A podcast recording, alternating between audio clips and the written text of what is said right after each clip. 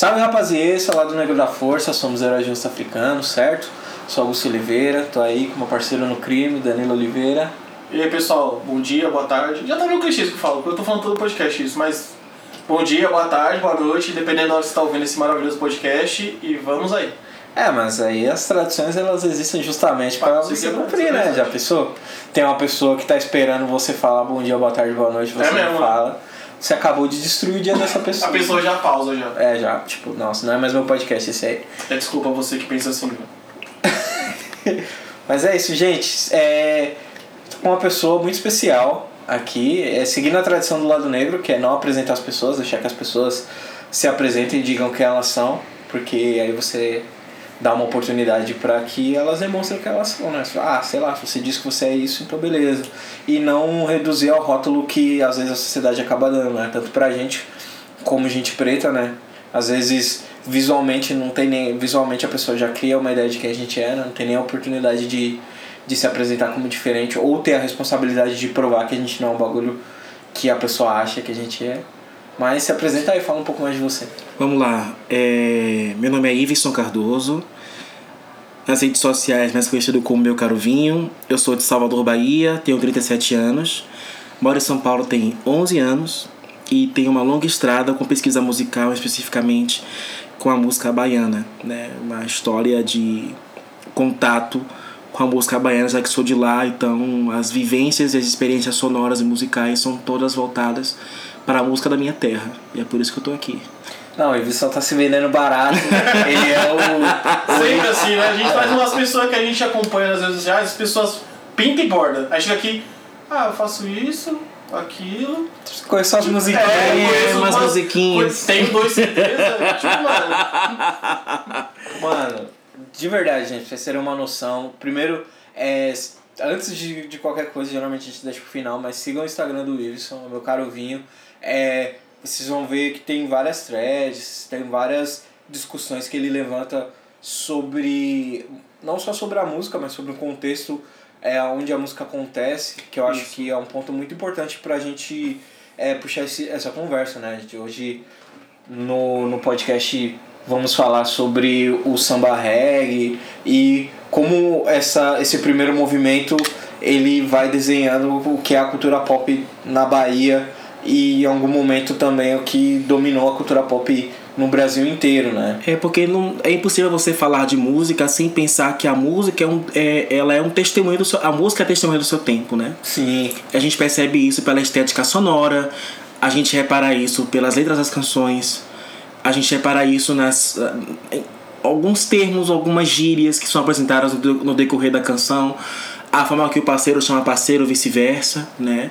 Então tudo isso faz com que a canção ela seja um documento um documento sonoro do seu tempo, né? Um retrato do seu tempo, da sua época. Então, falar de música para mim é ter esse olhar é, voltado para a questão o retrato que fica, né? O que ficou, é, o, o, o que- ficou mais predominante, o que, o que, o que vai ficar para contar para as próximas gerações o que contou para sua geração quando ela estava ali, né? Presente, rondando né, na nossa, as tiras do, do, do- nossas, dos almoços familiares e dos carnavais e sei lá. Sim, até se a gente for pensar, não, e a gente tá queimando a nossa, nossa pauta, a nossa introdução. Uau, mas. desculpa. Não, tem problema. que a gente vem pra trocar ideia. Mas se a gente for pegar até tipo desde o nome da- das bandas, né? Do, seja é, grupos de pagode, inclusive, faremos aí um pagode, porque pagode 90 eu acho também um termo meio oportunista. Preconceituoso às vezes, né? Eu acho, eu acho oportunista, Eu na acho. real. Eu acho.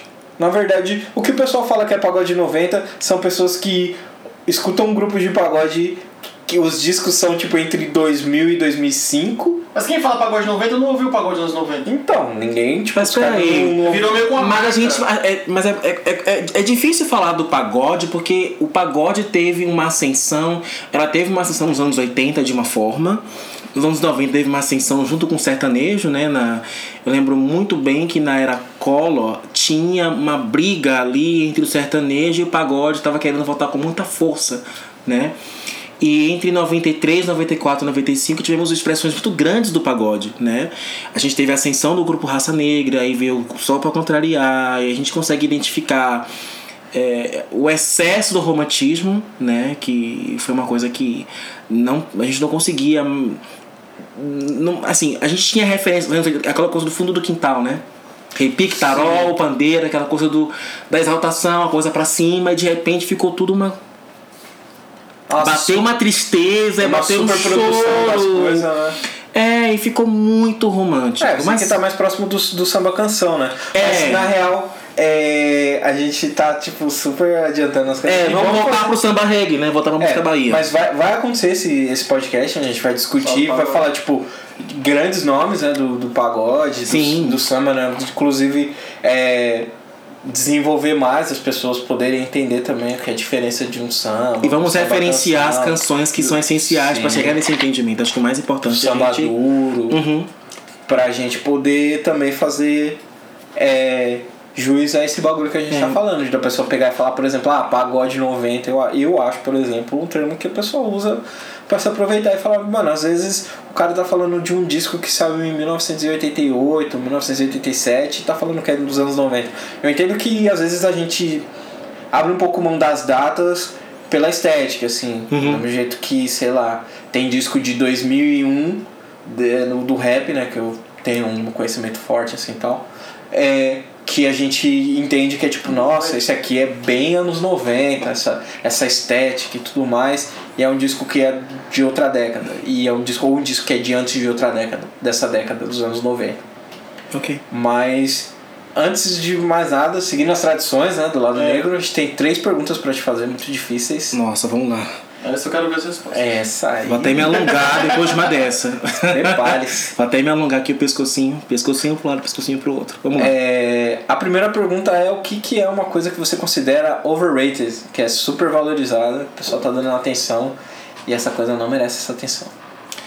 É difícil falar sobre isso porque é uma coisa muito da minha visão pessoal. Né? Mas é isso é que a gente quer. Esse é que a gente quer. E eu não quero ser, eu não quero parecer muito cruel, porque vai ter muita gente que vai nos ouvir, vai dizer que não concorda e vai me atirar pedras assim. Não, mas a é... ideia aqui eu acho que eu não entendo é, o hype dado em cima da Cláudia Leite, por exemplo.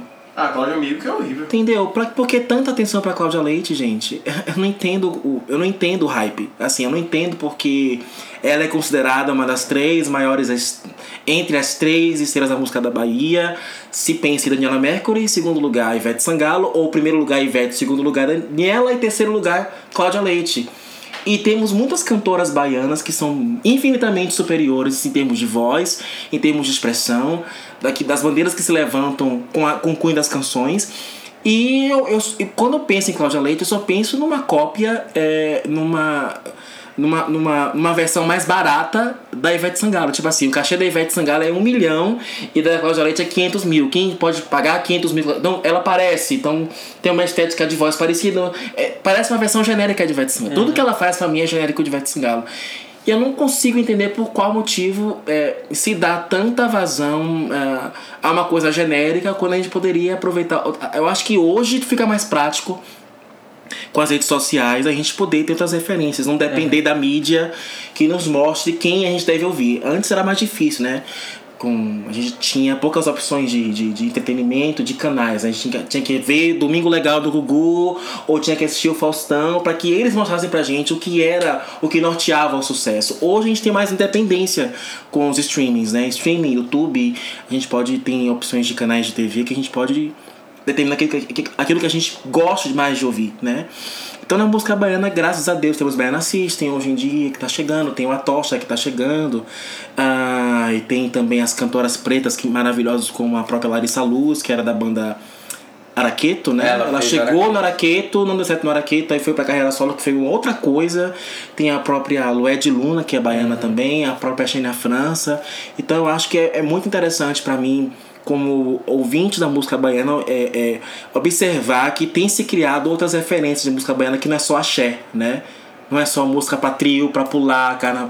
Achei Não é só farofão. não né? é só a farofa do trio elétrico. Acho que quando eu falei música baiana, a gente, tá, a gente tá aprendendo a dar outras iluminações, né? Ah, acho que tenho certeza que muitas vezes que você falou é, música baiana, as pessoas também já estavam entendendo isso. Né? Tipo, Ivete, Daniela, Magaré, Trio, trio, mas aí, bloco, é. aí falando esse bagulho, eu acho que, inclusive, te dar uma notícia aqui, eu acho que os nossos ouvintes vão concordar 100% Ok. com você.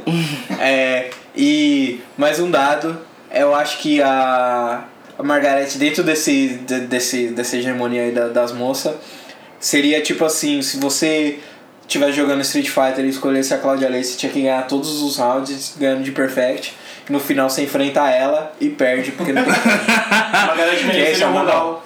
É, Margareth Menezes é o Ômega Rugal. É o Omega Rugal. Nossa, excelente É isso, tipo, comparação. não tem como. É, sei lá, mano, é tipo você pegar uma bicicleta e comparar com a Lamborghini. É isso. É isso. Não, não existe. Mas é uma pena, porque quando a gente pensa na, na parte do mercado, é, é cruel. Porque a gente sabe que a estética da. Quando a gente fala estética, eu falo realmente da estética de cabelo, cor de pele. É, te- o vocal da Margareth é forte demais, é grave demais. Quando É as, as que predominam. né? As que predominam são as que têm as vozes mais para soprano, um pouco mais nasalado. É, o pessoal uma voz considera muito feminino, é muito a- masculino. é, a né? voz da Margareth é uma voz muito forte, assim. É. É uma coisa que eu acho incrível, porque pra uma cantora cantar samba reggae com som de tambor, não pode cantar com voz. Não, Margareth é o grito da terra, se expande. Não tem que ter uma coisa muito. É, não, dá pra sair do nariz, dá. tem que sair Eu falei faraó, não tem como ser uma voz Na verdade, não tem nem como puxar um trio se você falar fino, gente. Não, tem desculpa. condição, não tem condição. Desculpa, ninguém vai te respeitar, mano. Não vai. E assim, quando você fala em samba reggae, ritmos baianos, músicas que levam pro, pro, pro tambor, acho que o tambor tem essa questão do. é, puxa pra ancestralidade, puxa pro lado preto mesmo, da, da força mesmo. Não tem como você pensar numa. Eu não consigo imaginar como é que a Bahia coroou Daniela como rainha do axé. Eu consigo Eu, entender porque eu é resposta entendo, mas simples. eu sei a resposta, mas vamos fazer de conta que eu não, vamos fazer de conta que eu não tô entendendo. Se Quando a todos tem- tivessem as mesmas é, oportunidades. porque a no gente sabe que o né? samba reggae veio, da, do, do- do- veio dos blocos afros e que os blocos afros eles é, ditaram as tendências, mas quando chegou no mainstream eles preferiram embranquecer a, a, a liderança, né? Quem tava na voz. É né, triste isso. né? Mas antes, vamos, Vamos segurar, vamos segurar. A segunda pergunta é o que, que é o underrated? O que, que é o subvalorizado que merecia mais carinho e atenção aí? Margareth Menezes deveria ser. Olha, eu acho que Margareth Menezes é underrated. Luiz Caldas é underrated. Eu acho que o Luiz Caldas foi um cara que fez muito pela música baiana e parece que depois de Tieta ninguém teve mais interesse no que ele fez. Gente, Luiz Caldas grava um disco por mês. Se você for nas redes sociais, nos streamings do Luiz Caldas, ele grava independentemente e lança um disco por mês. Eu não conheço nenhum artista que lança um disco por mês. Eu não tô falando de um disco de um EP de quatro faixas, tô falando de um cara que lança um disco por mês de 10, 15 faixas. Quem você conhece que grava um disco por mês e disponibiliza isso de graça pro público? Com eu não conheço e com né? qualidade. Tem um disco do Luiz Caldas de Chulas que eu recomendo para vocês ouvirem. Que é um disco incrível e que se não chega no- na- nas grandes mídias, se não toca na novela, ninguém se interessa. Eu acho que o Luiz Caldas é um gênio da música, da música baiana. Assim, ele é, pra mim, ele é o Prince da música baiana. Assim, eu não conheço um artista que tenha essa. Ele é muito versátil, ele toca música clássica e mistura com shot, e mistura com baião, e mistura com samba reggae, e mistura com tanta coisa. É um cara que tem tanto a oferecer pra música baiana e a galera fica ditando como referência Ivete Sangalo, Cláudia Leite. Eu não, gente, Luiz Caldas. É. O que que tá acontecendo que a galera tá valorizando É, e ultimamente, sei lá, né? E aí a gente tem um lance com, com a cultura pop em si, né? Porque, se for pensar, ain- ainda é não, né? É e por muito tempo foi bem dominante, né? A cultura música baiana, mas essa cultura de, da música do produzido, né? Não do produtor mesmo, da pessoa que desenvolve a música. Porque na maioria das vezes, quando a gente tá falando de artistas dessa seara, às vezes a música ela já chega. Ela chega como uma opção, sei lá. Vamos fazer um disco aqui. É. Ivete Sangalo. Ela senta lá no centro falando que esse é o processo dela. Uhum. Mas ó, tem essa música, essa, essa, essa, são os produtores que eu trabalho, eles entregam a música, ela vem e coloca o vocal em cima. Agora se a gente pegar um artista como o Luiz Caldas, ele vai pegar e vai ter o processo dele, é um processo diferente, ele vai desenvolver a música. A Mas é como- não vai chegar como produto isso, pra é ele, como- pra ele. Mas foi é, justamente revenda, isso. foi- a carreira dele, até onde eu, eu vi, observei, foi justamente isso. Porque ele veio com uma música muito diferente do que estava predominando pra música de carnaval. Né? A- As pessoas estavam habituadas a ouvir música de carnaval, que era uma coisa meio frevo, né? Era, coisa, era muito música de frevo, né? Era muito voltada pro frevo. E Luiz Carlos veio com um som totalmente diferente. E isso assustou muitas pessoas, né? Pra quem era do, fora do eixo da Bahia, quando chegou no eixo Rio-São Paulo, isso foi recebido como certa estranheza pela falta do hábito. Então Luiz Carlos ele veio, na verdade, abrindo. é, é, ele foi um divisor de águas da música baiana. Quando fala que buscas como é, fricote, apesar da problemática da letra, whatever. É, a música quando chegou com aquela estética, aquela introdução, os teclados, que era uma coisa que foi mal, mal no começo não foi tão bem recebida, foi muito criticada, mas o processo dele foi justamente esse. Eu vim com um trabalho que vocês nunca ouviram antes, não estavam habituados a ouvir antes, e a tendência vai ser essa. E a partir do que ele fez, aí com o hábito da, da, da audição, foi se criando outras músicas que fossem parecidas com aquilo, né?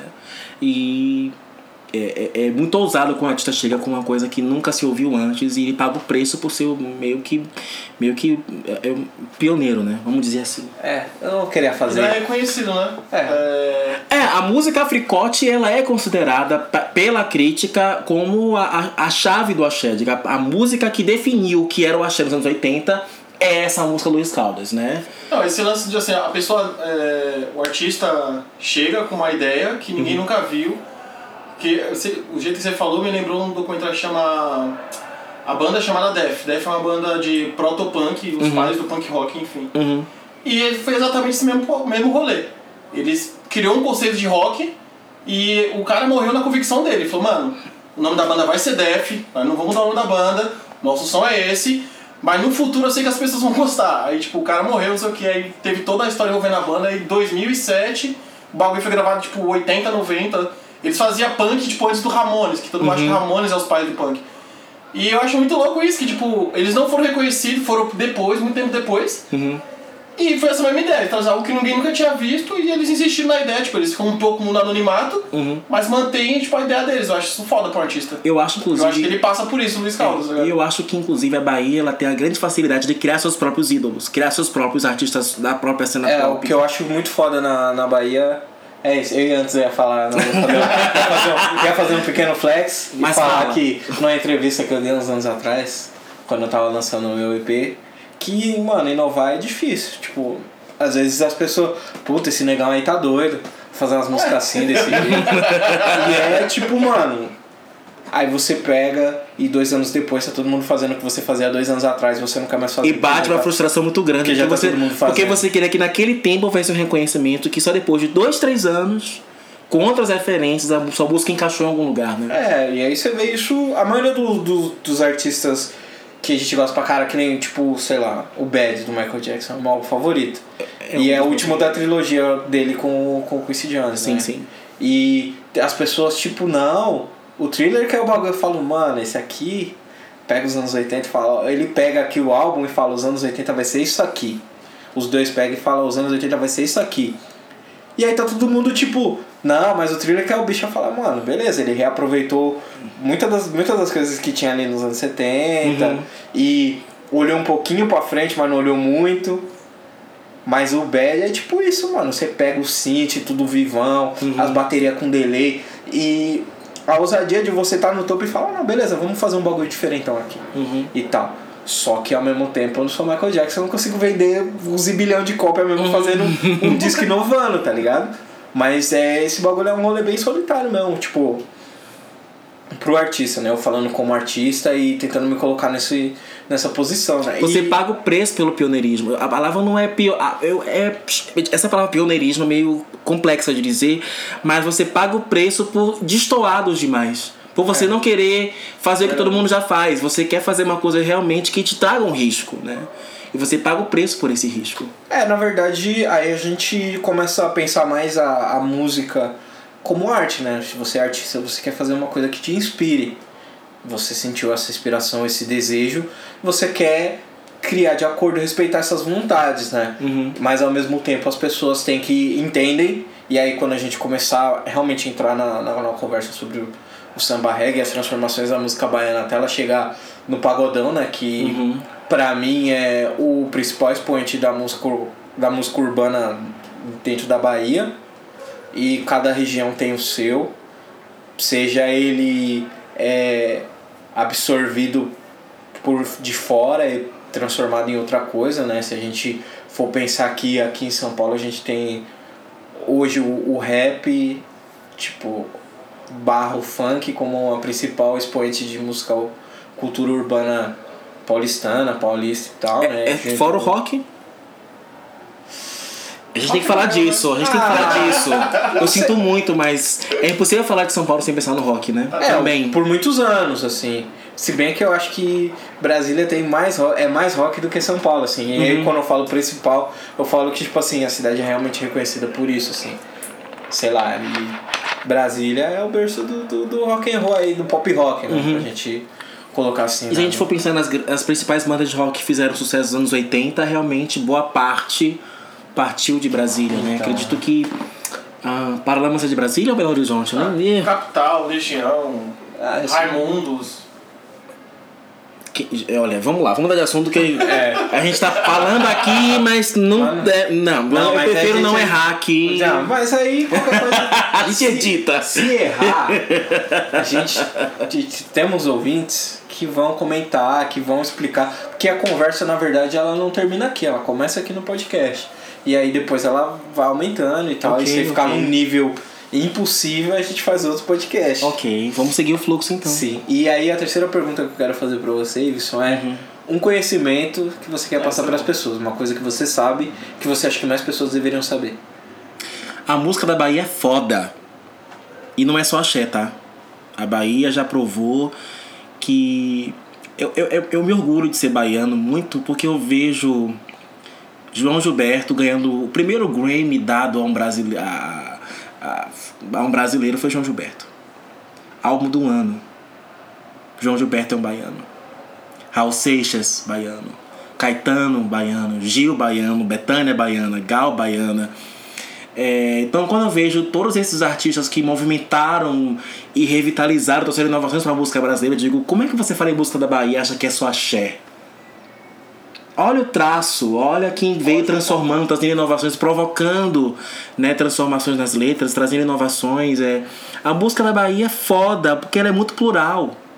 Não dá pra você colocar numa latinha, é, música baiana é isso. É muito mais que isso, né? Então eu queria muito que as pessoas tivessem um olhar pra música da Bahia sem pensar tanto na parte mercantil do, do bloco, do camarote, do trio, do pula-pula, do empurra-empurra. A música baiana, ela ainda vai determinar muitas outras tendências por aí. Acho que aguardem pra ver. Aguardem pra ver. A música da Bahia é foda. E orgulho de ser de lá. É, vai além da pipoca, né? Vai além da pipoca. Nossa, chega a tampa. não aguenta. É, não. É, que inclusive era a conversa que a gente tava tendo aqui com o Tasso Sim, sim, sim. no elevador, né? Que é, Uhum. tipo, pensar além, assim, e tal. E.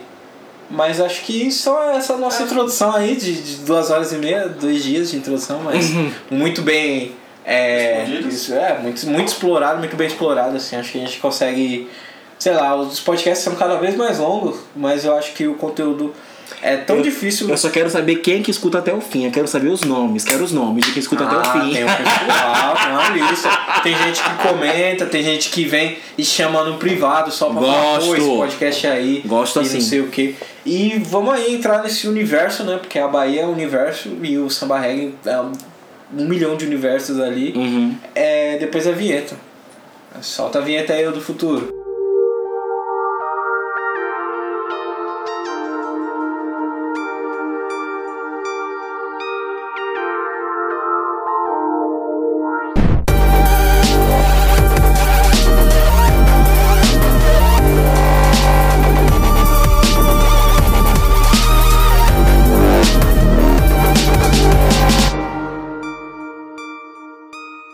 Me fala aí. Que dia que começou o samba reggae? Que música que começou o samba reggae? Pra, pra gente ter um... O norte. O, a, a, a, a música que, de, que, que determinou a tendência foi justamente Farol Divindade do Egito, do Luciano Gomes. Tanto que essa música foi tema de Carnaval de Salvador pelos 30 anos dessa música. É a música considerada é, o primeiro samba reggae, inclusive gravado fonograficamente, foi essa música, é, chamada Farol de Divindade do Egito. É que é- Banamel a primeira? A primeira gravação foi com. É, é meio difícil falar disso, porque tudo foi ao mesmo tempo, né? Olodum trouxe a música através do festival Femadum. A música foi um sucesso. E aí se apressou em gravar logo, né? Porque. E aí veio a gravação com a Margarete Menezes, com o Djalma. Depois veio a própria, a, banda, a própria banda Olodum gravando essa música. Mas a versão que mais brigou para tocar no rádio, entre a, voz, a versão do Olodum Margarete, foi a banda Mel. Porque a banda Mel teve a oportunidade de tocar logo no programa do Chacrinha. Então isso determinou o sucesso da música a nível nacional, né?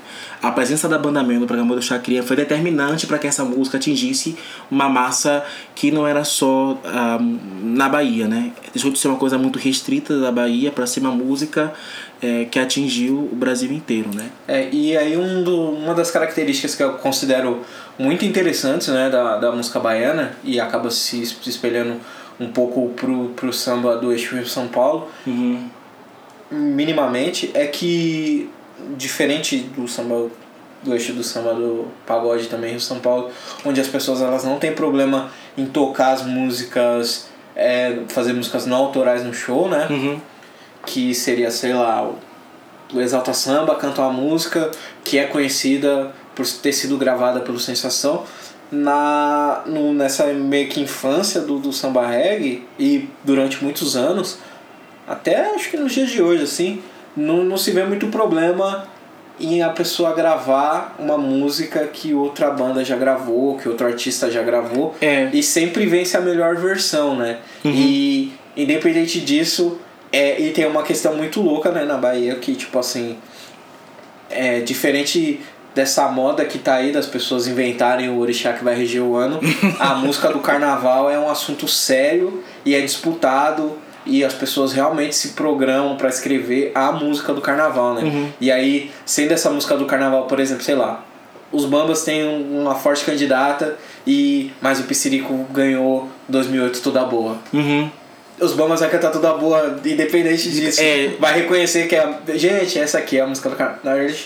Todas são música do carnaval, até a música do carnaval ser eleita, né? Todo mundo pega e fala, ah, essa aqui é a música do carnaval. Inclusive, se tem um. Assim, eu lembro que teve um ano que teve um risco muito grande do Los Hermanos ganhar a música do carnaval com a Ana Júlia. Isso foi um problema. Porque. É sério, Sai porque. da Bahia, parou, todo mundo. Eu Isso foi um problema, porque fala assim, vocês pre- chegou a falar assim, vocês precisam parar de tocar essa música, porque é, não faz sentido uma música que não é composta por compositores baianos Música- ser a música do do carnaval. Porque a Ana Júlia não é uma música de carnaval. Então vocês precisam parar de tocar essa música antes que essa música seja uma das mais voltadas. Aí teve. Abafaram de tocar essa música e aí voltaram a. Teve, teve um acordo, assim, assim, entre. Isso não foi muito falado, mas eu lembro que foi um problema na época. É. Muito de- bom senso. Dizer, vamos Diga-se. parar de tocar na Jura no Carnaval porque não faz sentido. Essa música está entre as mais ouvidas, a mais tocada e o público pedindo uma música dessa. É, e assim, eu acho justíssimo é, que haja essa preocupação de, de você querer manter a tradição, né? A música do carnaval tem que ser cantada por baianos, é uma festa para baianos, Uhum. então tem que ser da, da, de nós, a música tem que vir de nós, partir de nós, né? Não pode ser uma música vinda de outro Sim, estado. não, só um disclaimer. A gente se reconhecer aí, Los Hermanos tem o seu valor. Tem seu Um valor, do- mas não pra carnaval, entendeu? Não, pra tipo assim, carnaval. um, dos, um dos reis aí do, da música chata, eu gosto de música chata também, não tem problema em chamar música de Tem chata. espaço pra todo mundo. E a música é boa também e tudo Você gosta mais. dos irmãos? Não, tô, não tô falando que eu gosto. Duas coisas. Eu sei que é chato, eu não gosto, mas eu sei que eu gosto de música chata. Algumas músicas chatas, depois, se vocês quiserem, eu posso, se vocês pedirem aí, eu posso indicar algumas músicas chatas. Fazer playlist. Tem que Play- fazer músicas chatas que eu gosto. Aí já lança a É. playlist aí. É, às vezes a música é chata e a música. E tipo, é boa, só que ela é chata. E as pessoas têm que reconhecer isso também. Mas. É, e aí começou Faraó. É porque, na verdade, assim, a- eu acredito que a música não foi pensada pro carnaval. A música simplesmente aconteceu, foi um acontecimento, né? Dessa música ser uma das minhas favoritas do festival. E a música, o Olodum vir com um tema muito forte, que era dedicado ao faraó, divindade do Egito, e foi um tema que chamou muita atenção, né? Se você for verificar os vídeos da época e ver o desfile, é uma coisa realmente impactante de ver, né? As roupas que eles estavam vestindo, né? É, e a canção realmente é uma coisa muito... E, e assim, é uma música que não, você não tem como prever uma música feita porque a letra é muito complexa. Você pega a letra da música, é, um, é quase um tratado africano, né? É, as palavras dessa música também. E é difícil, porque até hoje, eu vou lhe dizer sincero, eu me atrapalho cantando essa música. até hoje. De Gabi. Inútil gerou as estrelas. Aí você vai entender o que, que é ovo cósmico. Eu tive que pesquisar o que, que é que é a gênese do mundo, né? Que a casca do ovo representa o planeta, a casca, ou a gema representa o sol que rege. É toda uma história, toda uma epopeia e, e a imersão e as citações feitas, né? E o que eu acho mais interessante na letra, fico até arrepiado, porque a letra ela trata de um passado histórico glorioso, né? do, do, do, povo é, lá do Egito e de repente ele começa a contextualizar a cultura do Egito com a cultura da Bahia. Na segunda parte da letra é a parte que eu acho que é assim, agora é de contextualizar o que que ficou, o que que restou, né? Aí fala assim, Pelourinho, uma pequena comunidade que anda em laços de confraternidade. Aí como é que é? Despertai-vos para a cultura egípcia do Brasil, ao invés de cabelos trançados, veremos turbantes do Camon. E a parte da letra que eu acho mais linda, ai, eu fico até, desculpa. E as cabeças se enchem de liberdade, o povo negro pede igualdade, deixando de lado essa. essa... Mas é muito louco Ai. você falar isso, porque justamente né, antes da. É, gente... é maravilhosa essa letra. Não, porque essa. Falar disso numa, é, é, é, é muito bonito você ver que. É, você no meio da festa, você trazer uma conscientização de, de, da igualdade racial. Você pregar a igualdade racial letra de uma música de carnaval é uma coisa que não passa batido. E eu acho que para você cantar uma música dessa, você tem que cantar essa música muito consciente. Porque é uma letra muito forte. Eu escuto essa música até hoje, eu fico emocionado. Eu falo e toda vez que eu vejo Margareth cantar essa música, eu fico. É muito forte falar disso eu não aceito que cantor branco canta essa, canta essa música sem consciência. Tipo assim, quando eu vejo Ivete cantar essa música, digo o povo negro, digo uma mulher branca falando disso, é meio estranho. É tipo a cor da cidade, né? Vamos chegar lá. Essa música também, ela vai de frente com como a sociedade entende a formação do mundo. Tipo, Deus, Jesus, Adão e Eva. Tipo, ela ela pega isso e bate na cara. Tipo, Exato. não é assim. Então, assim, tá eu. É, se a gente não... for parar pra pensar, né, que. E é isso que eu também o que me atrai muito no, no samba reggae em si, né? E aí eu gosto, não que eu goste, mas a, a linha que eu faço quando eu tô ouvindo música popular baiana, uhum. que seria música popular baiana da época que mais ou menos entre o projeto do Augusto e Augusto Vivo, que é entre uhum. os, os anos 80 e os anos 90 ali, é que essas músicas e essas bandas, assim como pelo menos em nome os grupos de pagode tinham, que é tipo Raça Negra, Só Preto Sem Preconceito, Grupo Raça. É, elas e nas músicas, né? As músicas elas falam muito sobre uma África pré-colonial. Elas falam muito sobre a questão da diáspora com uma inteligência, com uma sagacidade que as pessoas elas não estavam acostumadas a a ter na, na música popular, né? Uhum. Você tem o samba é um pouco ele é muito subversivo ainda. Tipo, no sentido de que eu tava tendo uma conversa com um amigo meu de a gente tava meio que categorizando como os artistas apresentam as músicas pro público assim. Eu vejo por exemplo, se a gente for falar das músicas do Zeca Pagodinho, tem um tom meio de anestesia ali no que ele fala, porque tá sempre no final tem sempre. Esse é meio que um final feliz, tá todo mundo dando risada. Se o político vindo vai bater nele, mas a comunidade é isso, e não sei o que. E aí a gente pega e passa pro, pro companheiro de, de, de bebida dele, uhum. que é o uhum. Arlindo Cruz. E aí o Arlindo Cruz ele flerta um pouco com os finais não tão felizes. Ele fala um pouco mais de realidade, assim. Mas ele ainda não é o cara que vai pegar e falar, tipo, não tá tudo bem as, tipo, às vezes tá tudo bem. Yeah. E aí a gente pega e chega no Jorge Aragão. E quando o Jorge Aragão pega para falar de sociedade, ele fala, mano, não tá tudo bem, está vivendo nesse bagulho, como que a gente vai resolver esse problema? Só que isso em forma de samba. E aí o samba reggae é, talvez até pela estrutura, pelo jeito como ele é trabalhado, assim, muito próximo do hip hop, inclusive, o jeito de Usar a letra como pano de, de, Não, de discussão. Na é- verdade, nem nem é nessa questão, né?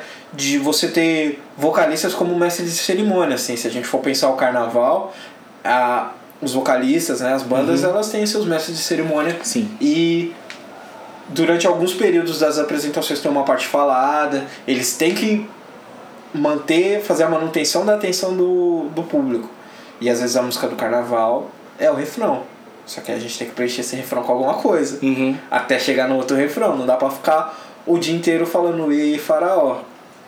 E esse, esses versos são muito contundentes. Essa, essa questão mesmo, bem interessante. Se você for pegar, sei lá, protesto do Olodum, se você for pegar uma história de Ifá, outra coisa que é interessantíssima e que pra mim né, é um ponto depois, antes e depois da minha iniciação, assim, tipo, eu fui por muitos anos né, no candomblé. Então eu já sabia de algumas coisas. Mas aí depois que eu iniciei, que eu comecei a ouvir de novo, eu falei, caramba, mano, lógico que os caras são da Bahia. Uhum. Muita gente deve ser iniciada, muita gente, tipo. Ou tem lá, um entendimento. deve eu- ter, deve ter, tipo, até alguns babalaô aí que, que realmente é. que estão à frente de bandas e tudo mais, né? Babalaô são pessoas que conhecem muitos, mas muitos segredos mesmo sobre as divindades Yorubá, né? Um dos povos que veio aqui pro, pro continente americano. E ter essa outra cri- criptografia, assim, que, tipo, sei lá, você vê os crentes cantando um bagulho aí você falando, tipo, mano, os caras tá cantando uma história de Ifá, tá falando de Oió, de, de Xangô, tá falando dos bagulhos de Orixá, que a gente precisa entrar no, no- na roça, sentar no chão, mais baixo que o bagulho do Orixá pra entender, pra aprender, e você tá tendo uma aula sobre isso, sobre. É, e aí, sei lá, mano, a gente tá falando de Desmond Tutu, de, de Mandela, a gente tá falando de. Sei lá, mano, as pessoas não sabiam nem que existia o Senegal, até ter o canto pro Senegal, tá ligado? Exato. As pessoas estão dando aula de geografia numas músicas que o pessoal, tipo, bate o olho assim e. No momento que você falou, né? Ah, Bahia é axé, por isso que eu gosto de. Até esse momento também, né? De, de quando fazer essa transição, a gente vai chegar nesse momento. De quando vira essa chave que o pessoal começa a jogar muita água no suco do, do samba reggae e ele tem que virar outra coisa que é o axé, assim. Que, tipo, pra mim é original pop, beleza, se- segue nesse, nesse, nesse rumo. Assim, tipo, também acho muito louco, muito foda também. Mas nesse sentido de tipo assim, mano, olha a estrutura dessas músicas, olha o que, que a gente tá. Olha o que Defendendo, levantando. Mano, olha o que os caras tá discutindo nos anos 80. Os caras tá falando de. Sei lá, mano, independência dos países. Mas que eu acredito que, nem muito chegado, disso foi mano. devido ao processo de redemocratização do país, né? Também. Então vem uma abertura de diálogo em busca dessa redemocratização. Mas a gente Então não por isso havia.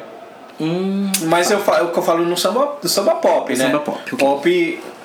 Ainda samba pop tem que outro parênteses, É, que, né? é até um filtro, porque se a gente for falar samba pop, quem realmente, pra mim, na minha opinião, popularizou o samba e colocou o samba, é, que a gente também conhece como pagode, nesse lugar de é, Gugu, Faustão, é, sei lá, Gilberto Barros na, na Record, assim, um Uhum. momento que tinha muito esse, esse culto ao programa de auditório com o apresentador é, e a banda tocando, foi o arte popular que ele conseguiu popularizar realmente, eles- até com, com essa ideia, depois eles vieram com os discos, né, Samba Pop Brasil 1 e 2, mas transformar o samba em pop. Só que ao mesmo tempo o, o pagode raça negra ele não estava discutindo essas questões Não, com essa profundidade. Não. Por mais que o fundo de quintal ele colocasse o dedinho na piscina, mas não tá falando, não- a gente não tá discutindo é, redemocratização, a gente não tá discutindo a questão racial com esse nível de, de conhecimento no debate, dando referências, falando de como era uma experiência pré-colonial no, no continente, que é importante a gente também é, discutir sobre o, o, o real, a real história do povo preto através das músicas, né? Uhum. De você conseguir, sei lá, se a gente for falar é o primeiro samba reggae do, do- da história do mundo, tá colocando a gente lá em cima, tá apresentando esses paralelos pra gente e tá falando que a gente precisa voltar pra esse lugar onde a gente tava, bem pra caralho, que é o Egito Quemético, é, pretos no topo, assim. Sabedoria. Eu acho lindo, inclusive, que a música, a música baiana proporcionou esse. Porque é, é muito difícil você ver grandes artistas ou minisséries da Rede Globo ou novelas colocando os pretos em realeza. Históricos de realeza, colocando não o preto como subalterno, o, o coadjuvante, mas a música baiana colocar os pretos e trazer história, os reis e, como pretos como reis e rainhas. Eu sinto falta disso. Eu sinto falta. É por isso que quando eu fiz aqueles stories no meu Instagram, falando o que aconteceu com a música baiana ao longo do tempo, que deixou de fazer protesto, que perdeu essas referências de falar em Olodum, falar em Muzenz, em Leiaie, e por que, que a gente. Por que, que a música baiana permitiu que líderes brancos assumissem esse discurso, levantassem essa bandeira e deixassem os pretos é, na cozinha, só tendo sendo percussionistas e sendo os músicos de apoio e quem tá levantando essa voz, falando do, do orgulho de ser negro na voz de uma branca. Que, porque, porque, porque a Bahia permitiu que isso acontecesse, né? Qual foi o processo dessa, dessa inversão? Será né? que não foi as gera- gerações? Talvez. Geracional, Eu é acredito que foi muito porque os blocos de carnaval eram blocos de elite e os blocos de elite não queriam ver pretos eh, como representantes de sua própria, própria causa. Muito disso foi porque os blocos de carnaval, os blocos que saíam né, nos camarotes, os blocos que tinham grana, não falando de bloco afro não, tá? Tô falando dos blocos tradicionais, né? Eles não queriam líderes, eh, vocalistas brancos, eh, perdão, pretos. Eh, tanto que Margareth Menezes sempre saiu com muita dificuldade no carnaval, ela nunca liderou um bloco de grande... Os blocos de grande Os- pó. é, os- ela nunca teve, ela nunca teve lá, né? Então eu acredito que muito desse processo foi porque não se quis é, vocalistas pretos, retintos, falando dessas questões. Passou a incomodar, né? É, porque agride bastante, né? A, a ótica de uma pessoa racista. E apesar você de vê o tudo- negrão com a voz de E, trovão. e apesar de tudo, você tinha a Ah, mas banda eles é, mais, é melhor você manter a- um, um som preto é, como eles querem que vende no oba-oba do que você ver um som preto reivindicando. É porque passa a incomodar, né? Então, é. E- mas Ah, o que mas eu acho estranho, mas o que mais assim, você tem que pensar assim, olha como era. Você via uma banda, uma banda Reflexos, com um cantor como Marinês, falando em Madagascar. A banda Reflexos é da cor do Brasil. Era, e tipo, você via ali uma cantora, uma vocalista preta de tranças, é, tranças enraizadas, você via toda aquela estética, ela via com aquelas roupas As afros, aqueles tecidos, falando é, sobre se o rei Zulu já não pode andar, não falando de. E, Abecedário do Negão. e você via é, ela no Globo de Ouro entre, as, entre as, as mais tocadas, né? Você via bandas como a Legião Urbana brigando com a banda Reflexos e eles vendendo um milhão de cópias, assim. É... Não, a roupa dos. Não, mas. Isso é. Mas a gente, tipo assim, eu tô aqui mostrando. Eu vou colocar uma foto no, na, na postagem, porque esses é, álbuns da banda, da banda Reflexos, eles não existem. Estão no streaming, streaming. é. Infelizmente ainda não. Eu vou. Já fiz várias campanhas pedindo que a Universal Music subisse esse álbum pros streamings, mas Não, nem infelizmente Assim, não. nem o da Mãe África, nem o Serpente Negra, né? É que são os mais importantes, os discos mais emblemáticos da banda Reflexos é esse primeiro, Reflexos da Mãe África, que muito desse, do, do repertório desse disco é baseado no que o Olodum fazia, né? Porque se você for observar, a banda Mel e a banda Reflexos são bandas que tinham uma sonoridade mais pop, porque o Olodum era muito, era muito percussivo. Até hoje. E a banda Belbo e a banda Reflexo, eles, eles tinham diálogo com a música pop. Tinha teclado, vocalista, divisão de voz. Então, eles tinham uma estética mais pop que o Lodum demorou pra ter. O Lodum só foi aprender a fazer pop nos anos 90 com o, Renato, com o Pierre Jonas falando requebra sim. Foi nesse momento que a banda Olodum conseguiu ter uma massificação de, e voltar na boca do povo. De ser bem Beija-flor massa. Olodum. Oi? Beija-flor É Timbalada. Timbalada. 93, 93, 93, 94. Mas eu acho que a banda Olodum, eu acho não, a banda Olodum ficou mais pop quando eles começaram a colocar teclados, sopros e fazer e falar e, e ter mais conexões com samba, requebra, requebra, requebra, sim, pode. fa- Foi nesse momento que o Olodum ficou pop de verdade, né? É, que aí não, sei lá. A gente, eu fui no, no, no show do Olodum, me Ah, emocionei sim, sim, sim, sim, bastante. sim, lembro. A gente comentou sobre isso. O protesto do Olodum. Mas aí ao mesmo tempo eu fiquei tipo, não, tá. E aí, tipo, tem esse momento, né? Que o pessoal começa a entender, fala, da hora que a gente tá fazendo, tá fazendo dinheiro da porra. Tem o pessoal olhando pra isso. Tem um pessoal se aproveitando disso Tem. e a gente não vai ficar de fora. Que é importante, mano. Ninguém que criou nada tem que ficar de fora do que, do que foi desenvolvido, né? E aí tem bandas que se aproveitaram pra caralho disso e tiveram bandas que sofreram por isso, não sofreram, sofreram, né? Todo mundo acho que nos, nos anos 80, no final dos anos 80 e nos anos 90 é, fez bastante dinheiro com música, assim, vendeu bastante disco, Uhum. vendeu CD pra caralho. Quem pôde viajar, mano, com certeza teve Olodum em Tóquio, Sim, Banda. Reflexos No Japão. em Tóquio, teve. Festival de Montreux, É, teve mundo- Paul Simon. Não, o outro. Sim, que vamos chegar lá. Vamos segurar um. Nossa, o El Chan é tipo uma hora e meia depois, vai É, uma chegar nesse. Parênteses, eu sou maluco pelo grupo El Chan. Apesar dos pesares, eu sou maluco pelo grupo El Chan. Não, o Chan, mano, o El Chan é o projeto mais foda, tipo, de todos os tempos, assim, com a publicidade perfeita. Não tem nenhuma banda que tiver começando que, tipo assim, se não estudar o Chan, é, se você quiser chegar no nível de, de disposição e de impacto cultural do El Chan, assim, E visual também, né? Porque eles colocaram as dançarinas como os grandes destaques, né? Se você for reparar na música baiana, apesar de a música baiana ter muita essa coisa de dançar, dançar, dançar, coreografia, passo, não se tinha uma atenção para a coreografia sem dançarinos. sim, é. E o grupo El Chan teve a grande sacada de entender que só funcionaria ah, o sucesso do El Chan se houvesse um grupo de dança na frente deles, né? É, você volta para a questão dos MCs, né? Que o Beto Jamaica e o compadre Washington eram os MCs que faziam né, a- as apresentações, as brincadeiras e tinha ali a Sheila, a, não tinha a Sheila, desculpa, tinha a Débora Brasil, a Carla Pérez e o Jacaré ali fazendo a alegria da moçada com as coreografias, né? Não pode, a gente não consegue pensar no El Chan, no Gera Samba sem pensar nos passos de dança. Sim, Que e- era, era a vitrine, né? É- era a vitrine, a grande vitrine. E é louco, aí eles vieram com o fenômeno da, da aula aeróbica, né? Da- das aulas, grandes aulas também. Aí já foi uma transformação, aí já foi uma tendência de mercado, né? Sim. Tiveram que se vender, né? Uma vez que fazer canções temáticas com El Chan no Japão, El Chan no Havaí, El Chan no. Chega uma hora que você desgasta a fórmula e você precisa seguir a tendência pra não morrer. E é tanto que a morte do El Chan foi quando foram pro funk. É, o tem Malboro. horrível. Nossa. Que eu entendo que foi uma, foi uma medida desesperada de se manter, mas El Chan não é funk, El Chan é samba, pagode. A gente queria ver o Chan com aquilo. Mas chegou uma hora que desgastou mesmo. Assim, ou você segue a tendência ou você morre. E assim, morreu. É, uma pena. Ah, Se for uma morte- até uma morte triste. já. Nossa, é horrível ver o Chan Foi cantar triste, a né? dança da motinha, acho que foi derrocada ali. Eu não precisava. Mas, é, voltando um pouco, né? Uhum. Aí a gente falou do, de uns.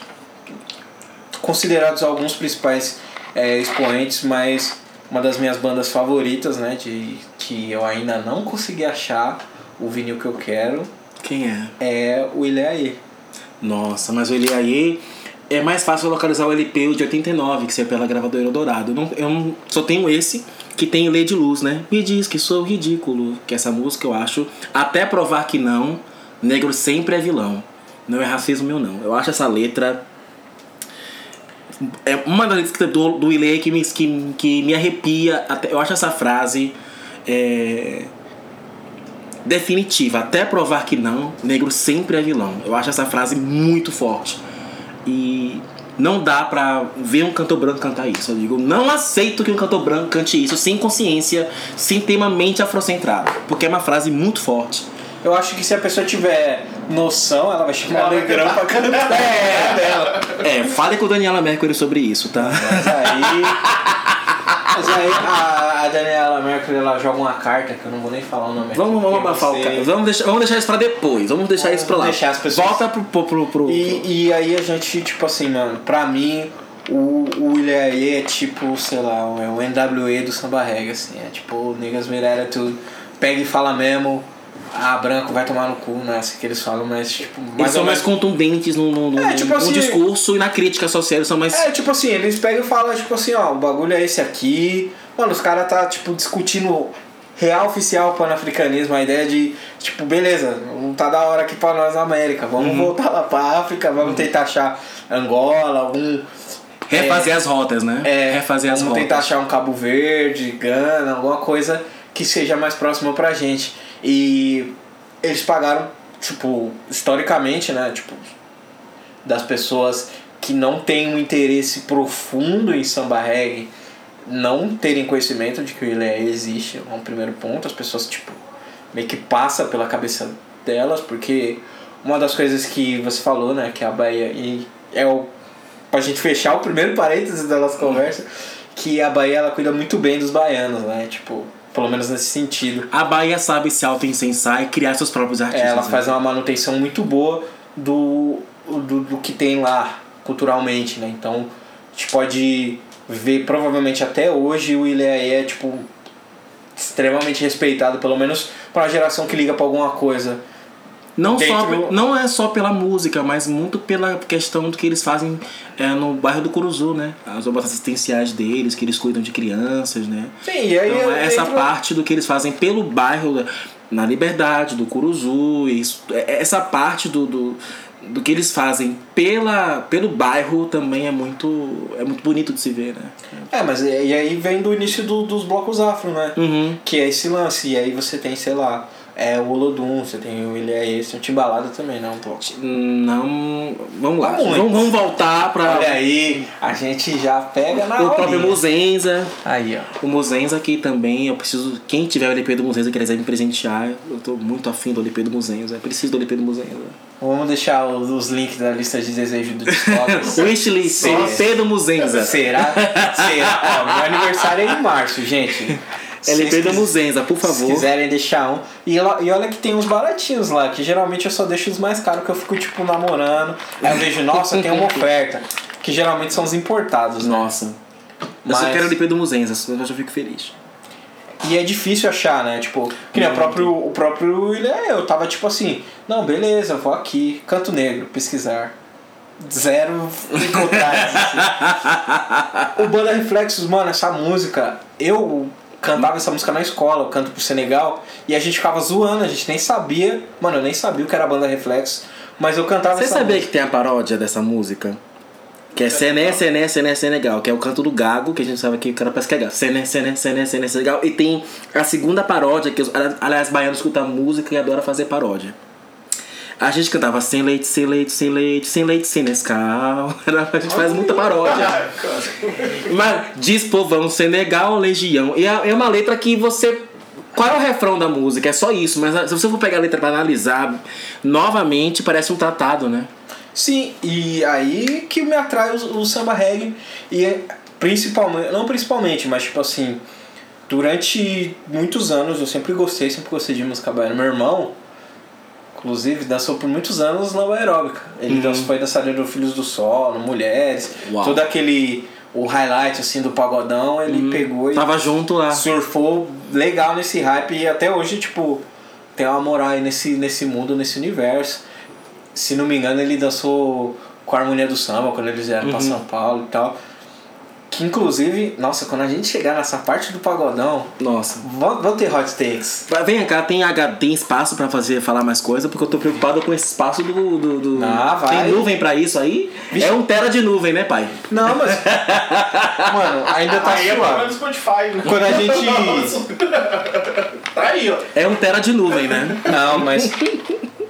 Eu acho que a gente ainda não vai passar o nosso Não. podcast mais longo. Mano, teve, teve podcast que a EME teve que expulsar as pessoas daqui de casa. Tipo, vou em paz, gente, preciso dormir. Eu vou dormir, tá bom? Porque tá Tadinho. tarde. Aí a gente, nossa, vamos embora. A gente tipo, já tinha gravado, mas a gente tava conversando assim. Tá ok. E eu acho que, tipo assim, é. Esse lance de, de ser mesmo, de não pedir desculpa e falar, mano, se você soubesse o valor que o preto tem, tu tomava o de piche e ficava preto também. Mas ao mesmo tempo, os caras pegam e falam, mano, eu não vou te ensinar. A minha malandragem. É, mano, vou te ensinar os bagulho. Se você Não soubesse. vai educar branco. Eu adoro essa Isso, frase. Não mano. vou parar pra educar branco. Vá Mano, pra pesquisar pra cego é bengala branca. É o primeiro bagulho que ele fala. E depois ele, tipo, pega mais leve e fala que é Santa Luzia. Não sei, porque eu não- esse livro aí eu não li. Vi alguns filmes sobre, mas eu não, não acompanho esse, esse bagulho, esse rolê do cristianismo, assim. Deve ser uma santa que curou algum cego, alguma coisa assim. Mas, tipo, essa questão de, tipo, sei lá, mano, beleza, nós é negrão, nós é da hora. é foda ser preto. Se você soubesse quanto é foda, você ia querer ser também. E a gente não vai ensinar nada da nossa cultura para vocês e também não vai educar vocês, porque o papel de se corrigir, de, de, de entender o, o dano que vocês fazem pra gente é de vocês, mano. A responsabilidade, o, o ônus de ter que lidar com O a racismo. solução do racismo é de quem inventou o racismo. Não foi a gente que inventou o racismo. E esse tipo de, de conversa, né, que é diferente, sei lá, por mais que se a gente for pensar, né, a Faraó, a Divindade do Egito, é uma música que ela é super significativa pra gente, ela é uma música que ela não é combativa. Ela é dá uma vontade da gente melhorar a gente. É uma é uma música- música que aumenta a nossa autoestima. Exato. Mas é, se a gente for pensar, sei lá, as músicas do. do, do- sei lá, que bloco é esse, né? Do, do Ilhaê, é essa ideia de tipo assim, mano. Vamos. Nós tá aqui de boa, todo mundo dançando, mas se for pra sair na mão, nós vai sair na mão e nós vai arrebentar vocês na pancada. Pronto. E aí às vezes acabou não sendo interessante, sei lá, gravadoras e tudo mais. E não que o William não tenha feito esse dinheiro dos anos 90 que todo mundo fez, porque senão. Tipo assim, chegou aqui, foi para outros lugares, tocou na, na Alemanha também, igual todo mundo tocou. Mas no final, quando começou a ter o CD-ROM, que quando começou a ter o site das coisas, as pessoas começaram a falar, beleza, esse aqui que fala de amorzinho, esse aqui que fala de ah, hoje é um dia de sol, eu tô liberado, meu patrão me liberou, tem ensaio do Araqueto, vamos nessa, vai ser show. Uhum. Foram os que foram ficando, assim. E tipo assim, não é um demérito nenhum das pessoas se adaptarem pro mercado. Porque Inclusive, todo também é uma precisa- questão de sobrevivência É, também. porque- A gente tem que pensar também que o músico ele precisa pagar contas. Né? É. Eu não gosto muito de dizer de curso, ah, porque se vendeu pra vender disco, pra vender show, vender bloco. A gente tem que pensar que manter-se no universo da música é um ato de coragem. Sim, é Né? difícil. E é difícil se manter. Se você, se você não fizer os acordos, se você não souber ser flexível, se você não souber assim, é difícil você abrir, ser tão flexível porque você acaba não perdendo a, a- é uma coisa que o Lodum deixou de fazer. O Lodum deixou de fazer protesto nas músicas. Sim, a partir do momento que eles com a, a partir do momento que eles ficaram muito no mainstream, tocou com Paul Simon, começou com Requebra, é, começou com Berimbau sim, Berimbau não, e aí deixou de fazer protesto porque se abriu portas é, pro mercado branco. É, e, E quem e o branco que tá lá dançando não quer ser criticado, não quer ser pontuado, ele não quer que repensar é, o lugar que ocupa. Né? Então, é, inclusive, uma, uma, uma das críticas que eu tenho muito com o Olodum é que antigamente os o Olodum fazia ensaios na, no Olodum com quadras abertas, onde pagava ingresso. E a partir do momento que o dinheiro entrou, a grana entrou, você hoje em dia vai ver o show do Olodum, você tem que tirar do bolso 50 reais pra ver o Olodum. O Olodum deixou de ser, de, de, de ser acessível pro povo, porque veio do povo pra fazer show pra turista e gringo ver. É uma coisa que o Olodum virou uma grife, o Olodum virou uma referência de, de, de muita, coisas muito boas, inclusive, né, mas virou símbolo de turismo e passou a virar, virou produto.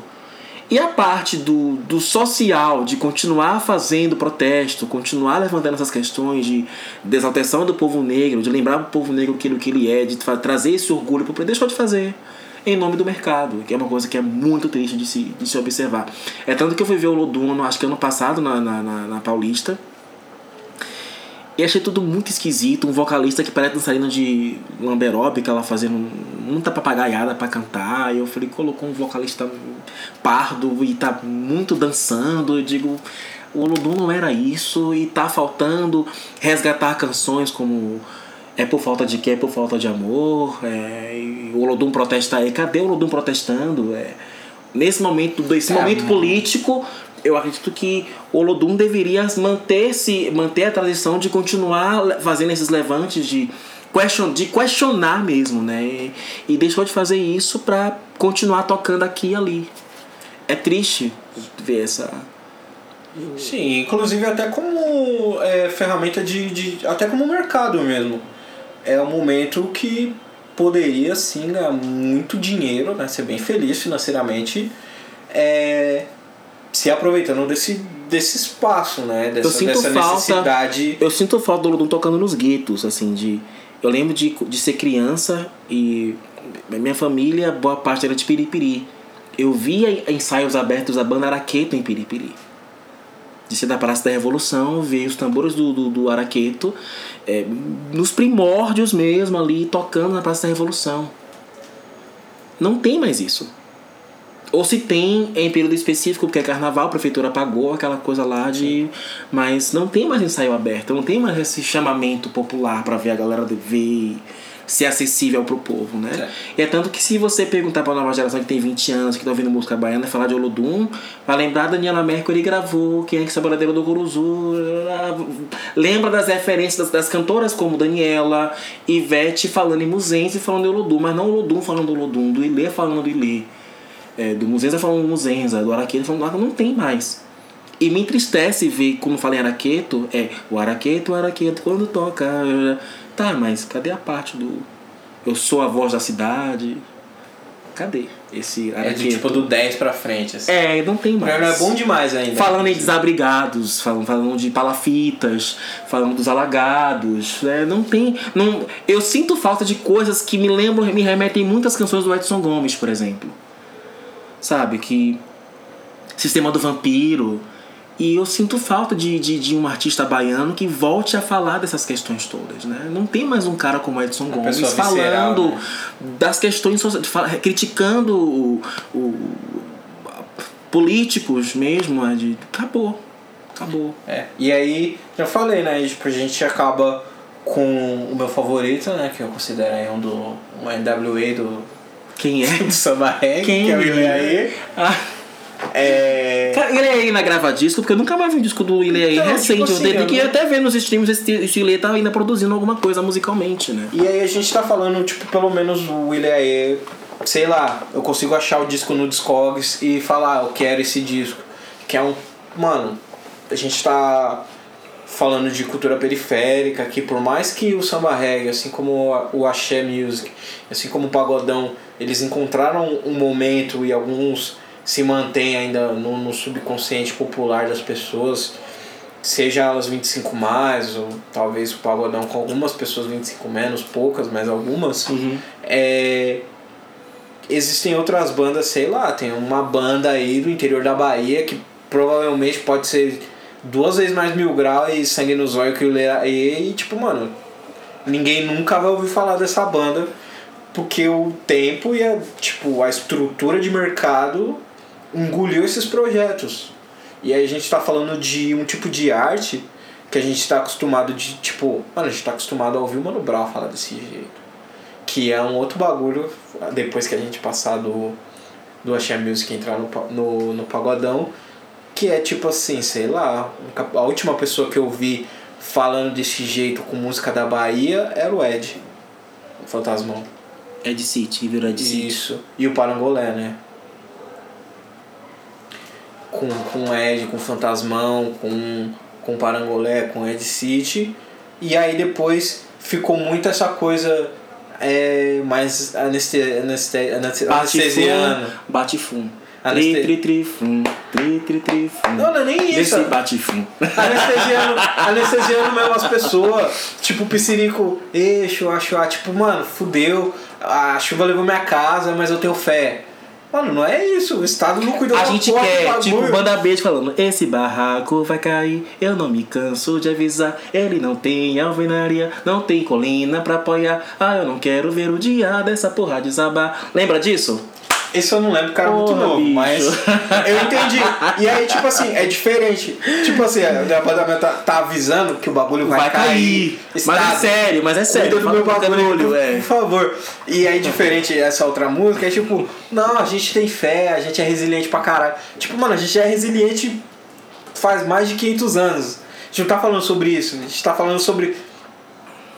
Sei lá, Salvador tá fudida, precisa de uma é atenção. é, eu acho- é um E- vídeo que eu sempre reposto, desculpa te interromper, mas tem um vídeo que eu sempre reposto no, no Instagram, que é a Margareth Menezes falando assim, a gente tá cansado de lutar pra sobreviver, a gente quer viver. Eu acho que essa é a frase, a gente tá cansado de ficar se sacrificando, a gente quer viver. Apenas isso, não quer sobreviver, a gente quer viver. Acho que já deu pra gente ficar toda hora nesse, nesse corre de correria, de, de, de lutar por tudo, brigar por tudo. A gente quer ficar de boa. A gente ficar nesse deixa a vida me levar. É, a gente quer isso. E não dá, nunca dá. É. Até quando vai ficar nessa, Então, entendeu? um, um paralelo pra quem gosta mais de rap, tem uma entrevista do, do Tupac Shakur é, que ele fala sobre isso também. Que é tipo, as pessoas, ah, você acha o teor das suas músicas muito violentas e tudo mais? Ele fala, tipo assim, a gente tava cantando que a gente tava com fome há um tempão. E aí o cara tá com a barba toda suja de bife, a casa fedendo a comida e falando que não tem comida pra gente. E a gente bate de novo e canta que tá com fome. Da próxima vez que eu começar a cantar, eu vou falar, ah, eu tô invadindo pela porta de trás, eu tô rendendo a sua mulher levando seu dinheiro embora. A gente, mano, a gente queria sentar na mesa. Já que vocês não querem dar um, um assento na mesa pra gente, a gente vai ter que levar a mesa Invadir embora. a força mesmo. É, e o que eu acabo sentindo muita falta até no, no pagode de hoje, que eu não acompanho, então não tenho como é, cobrar um bagulho que eu não. Mas que eu escutava pelo menos assim. Esse tipo de crítica social, que é bem próxima do rap, que é tipo assim, mano, não tem, tá forte, tipo, baculejo. Eu aprendi o que era baculejo, eu baculejo. Glossário da Bahia. O que que é baculejo? Explica uma gíria baiana. Ai meu Deus, mas tem muitas coisas que podem. Mas É que assim, baculejo, na, na leitura da música que eu vi, que é do Parangolé, baculejo é em quadro. sim, da polícia. E É isso. Tem o badalo do negão e o baculejo. Lembra do Paulo? Do? Badalo? Olha o badalo do negão, que é. Né? Então, e aí. E o, o baculejo de fato é levar um quadro policial mesmo, né? Sim, e aí, tipo, mano, eu não aguento mais, vou desabafar. A gente tá cantando as músicas aqui, tudo desafinado. É, embaçado na quebrada tá difícil de aturar. Eu vou. Tem como colocar trechinhos ou não é é impossível fazer isso em podcast? Não, a gente pode, pode recitar, falar. Não, pode, pode, pode. Toquei, toquei, toquei. Mas assim, eu acho que seria legal, vou. Você, Danilo, que é um usuário de, de Spotify, você pode fazer uma playlist desse episódio das músicas que a gente vai citar. Spotify e Deezer, né? E rezar para que as músicas estejam lá, né? É, Spotify, Baculejo, Spotify tem. eu sei, Baculejo eu sei que tem, porque é o disco A Verdade da Cidade, e esse disco, na verdade eu não uso o Spotify pra ouvir música, né? Eu uso pra os pro podcast, uso pra divulgar meu trabalho como, como rapper, como artista, como músico, mas como ferramenta mesmo, entretenimento, eu não uso, eu uso outro serviço de streaming, eu uso o Apple Music e o Tidal, porque acho que é até créditos as músicas e tudo mais que inclusive eu fico muito triste porque muitas dessas músicas elas não têm os créditos tipo mano quem é difícil né você pegar e ter o registro de quem foi engenheiro de áudio se você não trabalha com Universal se você não trabalha com EMI Ou se você não tem. com a um- Warner Porque assim. ou se você faz independente mesmo É. não tem como você colocar É por isso que assim, eu não, eu não consigo me desfazer dos discos, porque muito das informações que eu preciso, elas estão no encaixe dos discos, né? Então não tem como confiar nos streaming, sendo que você vai ler crédito. Não tem crédito, não tem nome dos compositores, não tem o ano que foi gravado direito. É uma, são informações muito É, divergentes. fora né? que você fica refém do, do direito autoral da música e o quanto é interessante pro serviço de streaming manter aquela música no seu repertório, no repertório deles. Várias vezes eu, sei lá, deixa eu pensar um disco aqui. Que você ouvia muito disco sumido dos streamings. É, tipo assim, mano, tem um disco do Emílio Santiago que eu sou maluco nesse, nesse álbum, que é o Mais Que Um Momento. Ah, sim. Eu gosto eu sou disco. inclusive inclusive. É a música Vem Menina, a última do lado. Não tem Eu essa sei. música. Essa música E é, essa música, é, é da muito- Tânia Mar... é da Tânia Maria essa música, né? Isso. Incrível. E essa música é muito foda. É uma música suave de tocar. Tipo assim, e eu só ouvi. Pra você ter uma ideia, eu descobri esse disco e eu só consegui ouvir essa música uma vez. Porque não tem esse hip dessa música na internet, em lugar nenhum. Eu vi um lugar que tava vendendo mais com o momento, só que tipo, tava O valor é absurdo mesmo. muito além do, do que era o real, real valor do disco, né? Quem procura disco sabe, inclusive precisamos gravar um podcast sobre colecionar vinil. Me É, chama. eu vou chamar, vai, vai, ser, vai ser um time de. Nossa, Iverson, você está prometido pro podcast sobre sexo, sobre pagode. Eu quero discutir masculinidades. A gente precisa Sobre discutir masculinidades. masculinidades. Masculinidades e afeto. O, nu- número 2 de, de masculinidades tem que ser ao vivo. Sexo parte 3. Olha aí. você- Parte três, Parte como assim? 3 já gravou Já duas, gravou duas. duas partes. Uau. Agora tem essa terceira parte. E é impossível. E aí, tipo assim, eu ouvi essa música uma vez e eu falei, mano, por que, que essa música não tá? E aí, tipo, É simplesmente triste. alguém não quer. E esse conceito de a gente ter que fazer a manutenção dessa história que a gente tem é até agora eu tô conseguindo ouvir nos serviços de streaming que tem, é, às vezes tem no, no YouTube, mas não tem com a qualidade que me agrada pra ouvir. Eu gosto de ouvir música em Uhum. alta qualidade, porque eu realmente gosto de apreciar a música. Vamos recomendar então a música Vem Menina do Emílio Santiago do disco Mais Que Aumento. Certo? Quem conseguir achar. Casa. É uma música ótima, inclusive. Eu gosto muito dessa música. Mano, meu aniversário. wishlist aí já. do- Tudo isso, tudo isso pra dizer que meu estilista, tá? meu aniversário tá chegando. Mas, mas não, esse é um disco que realmente. E essa dificuldade, né? E como a gente falou, a gente tá falando de, de músicas, pelo menos é, pra gente, né? Pra mim e pro Danilo que somos de São Paulo, são músicas que elas. Primeiro elas passaram pela xenofobia, elas conseguiram vencer o racismo das gravadoras, das pessoas que estão é, em lugares onde elas tomam essas decisões do que vai ser popular e do que não vai ser. E tem uma porrada de música que a gente não conhece, ou que a gente conhece e a gente não tem mais acesso, que elas estão perdendo pra isso. Tipo assim, a gente tá falando de Atocha, a gente tá falando de Baiana System, e é, é legal que essas bandas conseguiram chegar aqui. Não quer, tipo assim, no, no fringir dos ovos, tipo, muito não quer dizer nada, porque São Paulo é só um lugar e, tipo, por mais que passe, circule bastante dinheiro por aqui e tal, é só um lugar e, tipo, o trabalho que eles realizaram na Bahia deve ter sido absurdo pra eles poderem vir pra cá. Tipo, eles tiveram que vencer lá pra vencer aqui começar do zero aqui. E tem muita banda que não passou por esse crivo, assim. São bandas boas, são bandas que merecem, são artistas que realmente é, poderiam significar muito, né? Pra, Mas e eu, significaram mas muito eu acredito pra, que a Bahia, cultura. pelo fato da Bahia ter formado tantos artistas tão bem sucedidos, acho que existe um aval. O artista é baiano, já se pensa, olha. A gente tem uma referência aqui de música baiana, de artistas baianos que são muito bons. E que quando a Bahia aprova, é muito difícil chegar no Rio São Paulo e não agradar. Ah, é mas- difícil. Mas a Bahia já aprovou Entendeu? Mas a Bahia já aprovou pessoas que não chegaram aqui. E esse, esse que é o meu ponto também. Tipo assim, vencer essa xenofobia, passar Por por, esse exemplo, crivo, por esse é, crivo baiano. o Arrocha, para chegar no eixo Rio-São Paulo, demorou muito tempo e ainda assim passou por um processo de higienização para ficar com uma imagem, por exemplo, o Pablo era do Asas Livres. Uhum. E se você vê a tocar com as livres. e se você vê como é- a estética dele no Asas Livres, ele era preto.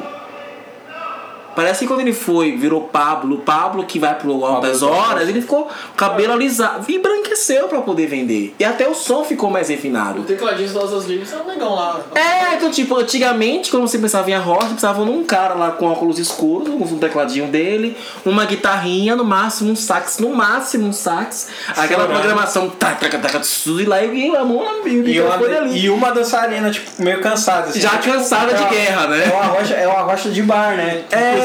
Tem muito bom aqui na saída do. Me leve lá, me leve lá. O, o Breguinha, o Breguinha, Ali é o Breguinha Bar. Eu queria- é. Nossa, eu acho. Lá é bom. Caralho, os caras tá de autotune lá. Caramba. eu parei lá, um dia que eu vim gravar aqui, aí eu cheguei muito cedo, falei assim, ah, vou meter alguma coisa. Aí eu fiquei lá, fui lá, peguei um copão de laranja, uns copão de suco de laranja e, mano, forrozão no teclado e a menina me chamando no autotune. Eu até fiz um extra, eu falei, mano, a menina chamando no autotune aqui no Os forrozão. mano. autotune ao vivo. Nem o Suéter tá fazendo. Já afinando a voz ao vivo. Caramba. autotune mesmo, o É, efeito. o efeito. O efeito autotune é ao vivo. Caramba. Então, Pra mim, o primeiro autotune que eu vi foi o Pepe Moreno. Com quem? lembro. Pepe Moreno. Pepe Moreno? o É o primeiro.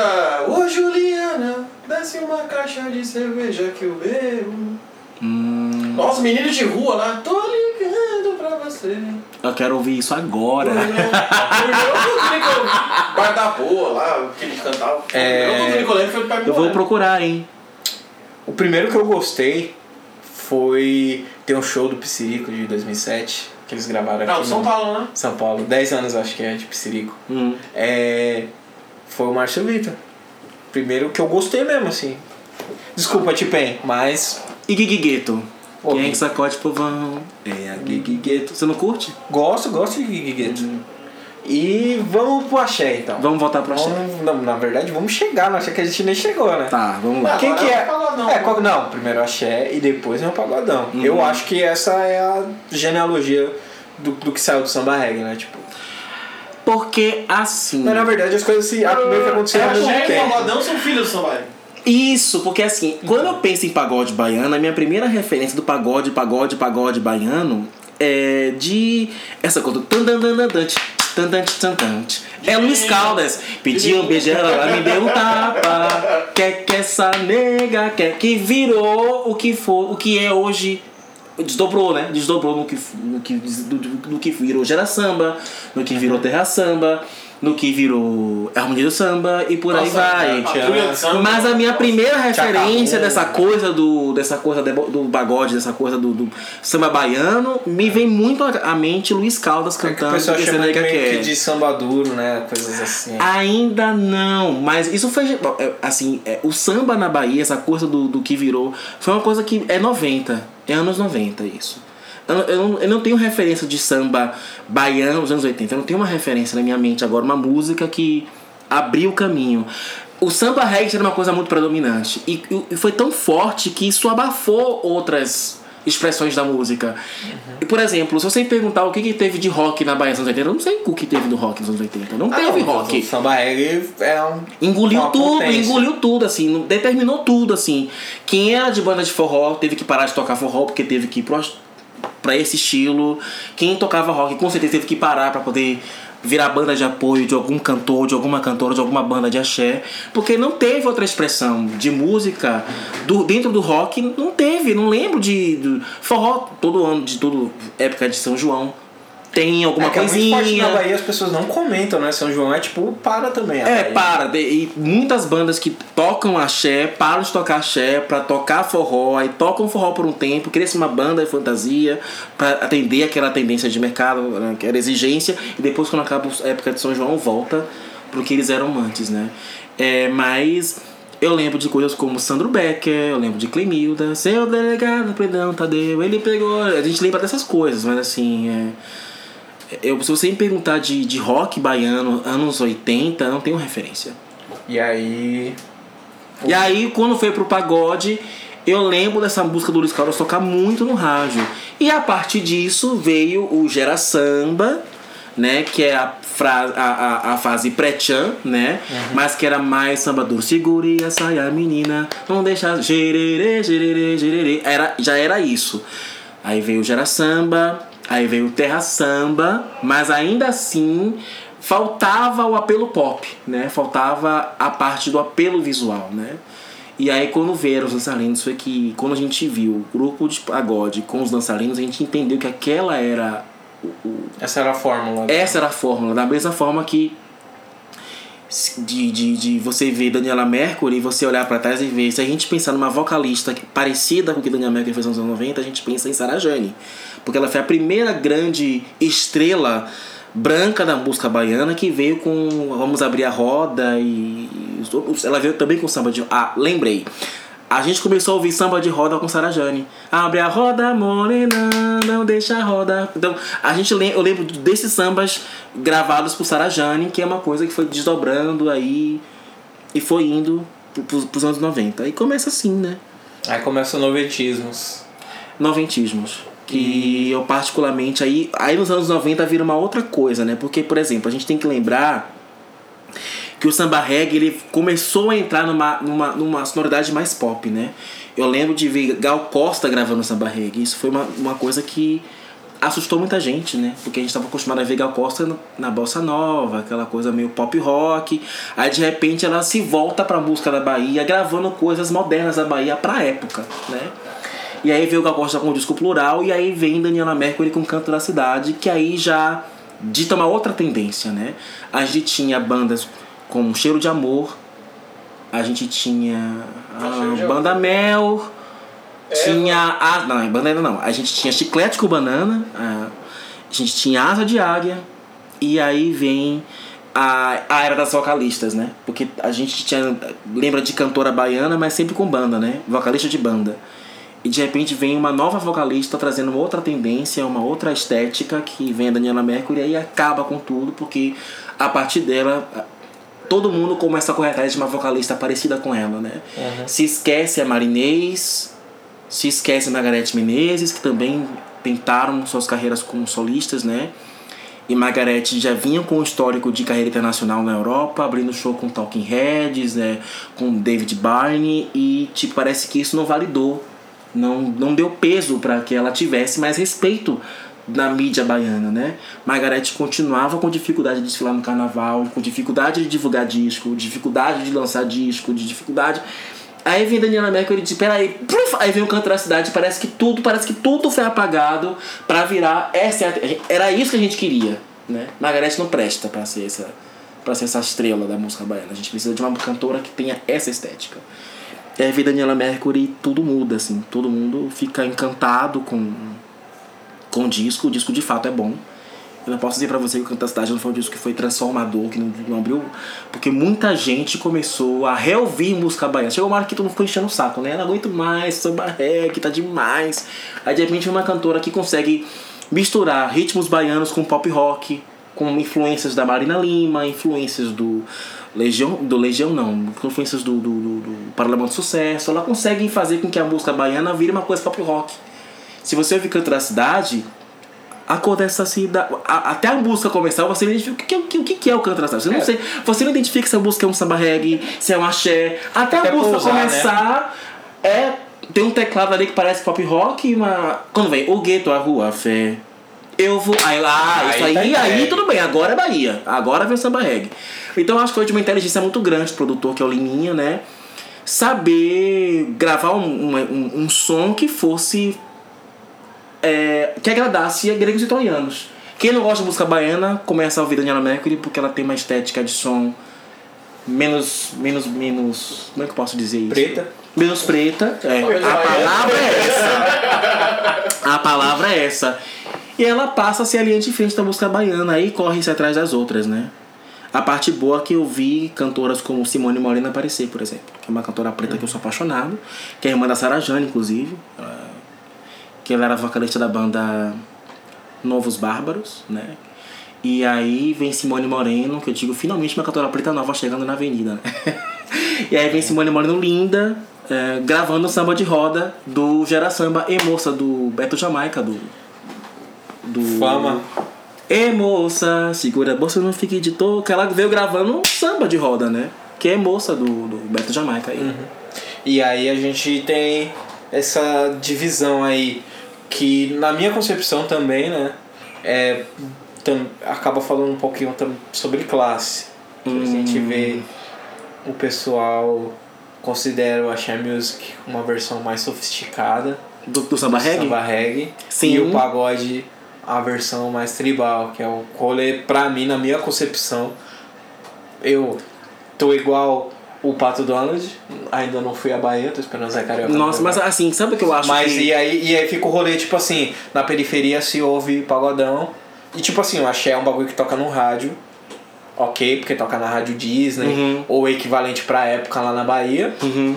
Mas o pagodão é o que toca nos carros, é Exato. o que tipo os ladrão escuta, Sim. as mães de família escuta, as crianças, a molecada que tá transando, começando a transar, começando a entender o que é a Bahia, tipo, da mesma forma que os moleques estão começando a entender o que é São Paulo, entender o que é a vida, começando a se interessar por é, por esse rolê pré-adolescente, adolescente, o que é interessante dentro do, do, do ambiente da periferia é o pagodão. Sim, Porque, sempre foi. Porque assim, você tem uma oportunidade de, de meter dança, você tem uma oportunidade de ser interessante para a pessoa que está ali na sua frente, seja uma menina, seja um menino porque você dança bem, ou porque você consegue embalar um refrão, ou porque você consegue fazer uma batucada gostosa no seu caderno. Uhum. É ali que você vai provar o seu valor dentro do grupo. Uhum. Isso com funk, se você tem uma palma boa. Mas olha, sabe, você falou disso, de provar. Eu lembro claramente de voltar para casa do ônibus da escola e a gente ficar disputando quem sabia fazer as dobradas das percussões do Olodum no fundo do ônibus. Porque o Lodum tinha músicas com umas, umas dobradas que eram muito complexas. E quando tem a música como todo menino do Peru sabe tocar tambor, de fato é isso. O baiano tem muita noção de ritmo.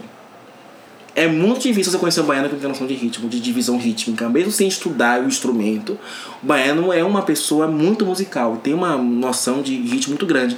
Então na escola, quando eu voltava para casa Eu lembro de estar tá batucando com os colegas de escola, os colegas pretos, cara, que os brancos não. não é. Então a gente ficava meio que de pá, pá, pá, pá, pá, Aí ficava, ficava aquilo do ônibus e todo mundo sabia cantar as músicas. Mas o mais interessante é saber se você tinha a noção do ritmo de fazer as obradas iguais da gravação do disco. E era uma coisa que exigia treino, viu? Não era fácil não, mas de fato, quando veio o pagode, a gente eu acredito que o divisor de águas do pagode foi o LP do grupo Gera Samba com Pau que Nasce Torto. Essa e assim, é, mudou tudo. Mudou tudo. Mudou tudo. O disco assim, eu lembro de, de 90, isso foi em 95. Ou você ouvia Mamonas, Assassinas, ou você ouvia Gera Samba. Era um disco que a gente ouvia assim, um do lado do outro. Ou você ouvia Mamonas, ou você ouvia Gera Samba. Ou você ouvia Mamonas, ou você ouvia Gera Samba. Mas na Bahia o Gera Samba ganhava, porque a gente queria ah, chegar na festa Bahia, e né? saber os, todos os vacinhos do. E assim. É, me dá um orgulho imenso porque eu vi cantores pretos voltarem aos postos, aos, mesmo que fosse uma música preta, o pagode é uma música preta, mas foi interessante ver novamente vocalistas pretos com dançarinos pretos voltarem a serem determinando é, o que seria a tendência, né? Porque depois do Gera Samba veio o Terra Samba de novo, porque na verdade o, o Gera Samba tinha tinha meu Deus, o Gera Samba era o Terra Samba, né? Ele, uhum. Era tudo uma coisa só. Aí dividiu Gera Samba no Terra Samba e aí veio quem mais veio? Veio Companhia do Pagode. Ai, Tá, vamos lá, quem mais veio com o negócio de dança? Veio o do pagode com da Boquinha da Garrafa.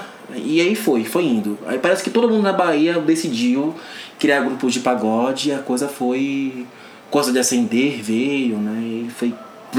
Todo mundo parece que se criou uma rádio que tocava um pagode o dia inteiro. E aí veio o Menino do Samba, graças à pirataria, né? Que todo mundo começou. As bandas de periferia começaram a gravar coisas ao vivo. Uhum. E aí tinha que entrar na programação da Salvador Menezes pagode, que era a Rádio Salvador, era uma rádio que dava muito espaço e vazão para grupos Nossa, de pagode. Tipo assim, assim.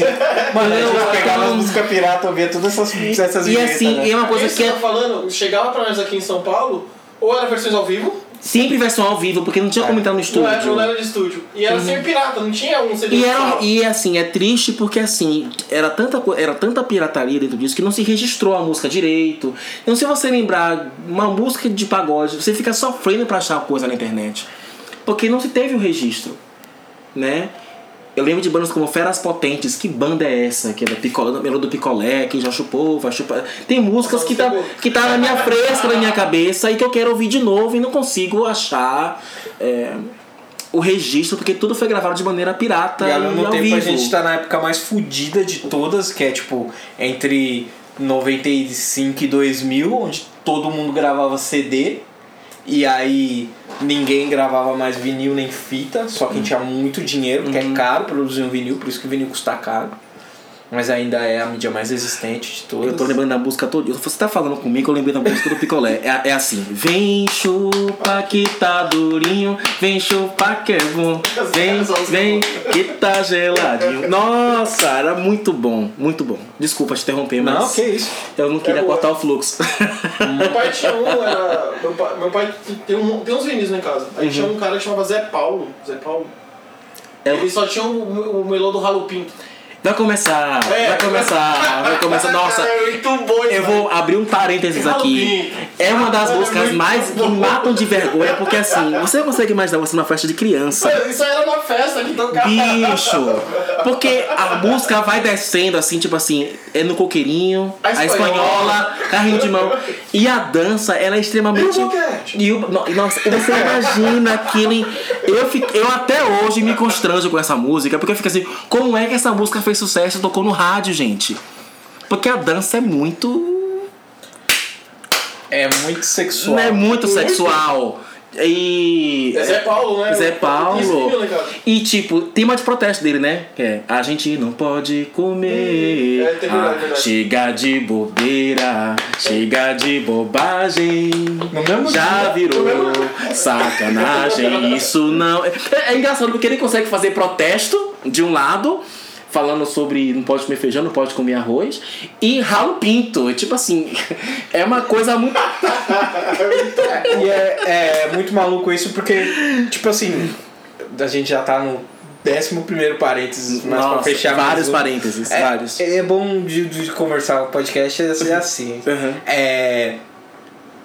Porque entra naquela questão que eu falei, né? Tipo assim, o Axé Music, ele é visto como o primo rico, né? O, o mais nobre, o mais elegante, o mais eloquente Uhum.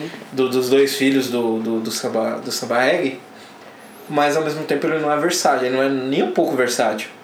Porque ou ele vai falar de, um- de, um, de um grande amor, ou ele vai contar essa história de estou esperando para estou esperando para me divertir, Uhum. ou vai ser um a chuva levou minha casa embora, mas eu continuo aqui resistindo, que não é tipo assim, é legal falar que a gente é resiliente, porque a gente é mesmo Uhum. e tal, só que ao mesmo tempo tem que falar, a chuva levou meu barraco embora, mas era pra estar morando numa casa, tá? Entendi.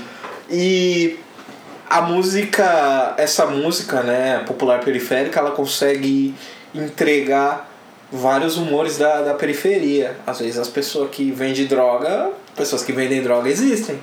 Precisamos falar sobre isso. Precisamos Tem falar música de disso. pessoa que vende droga.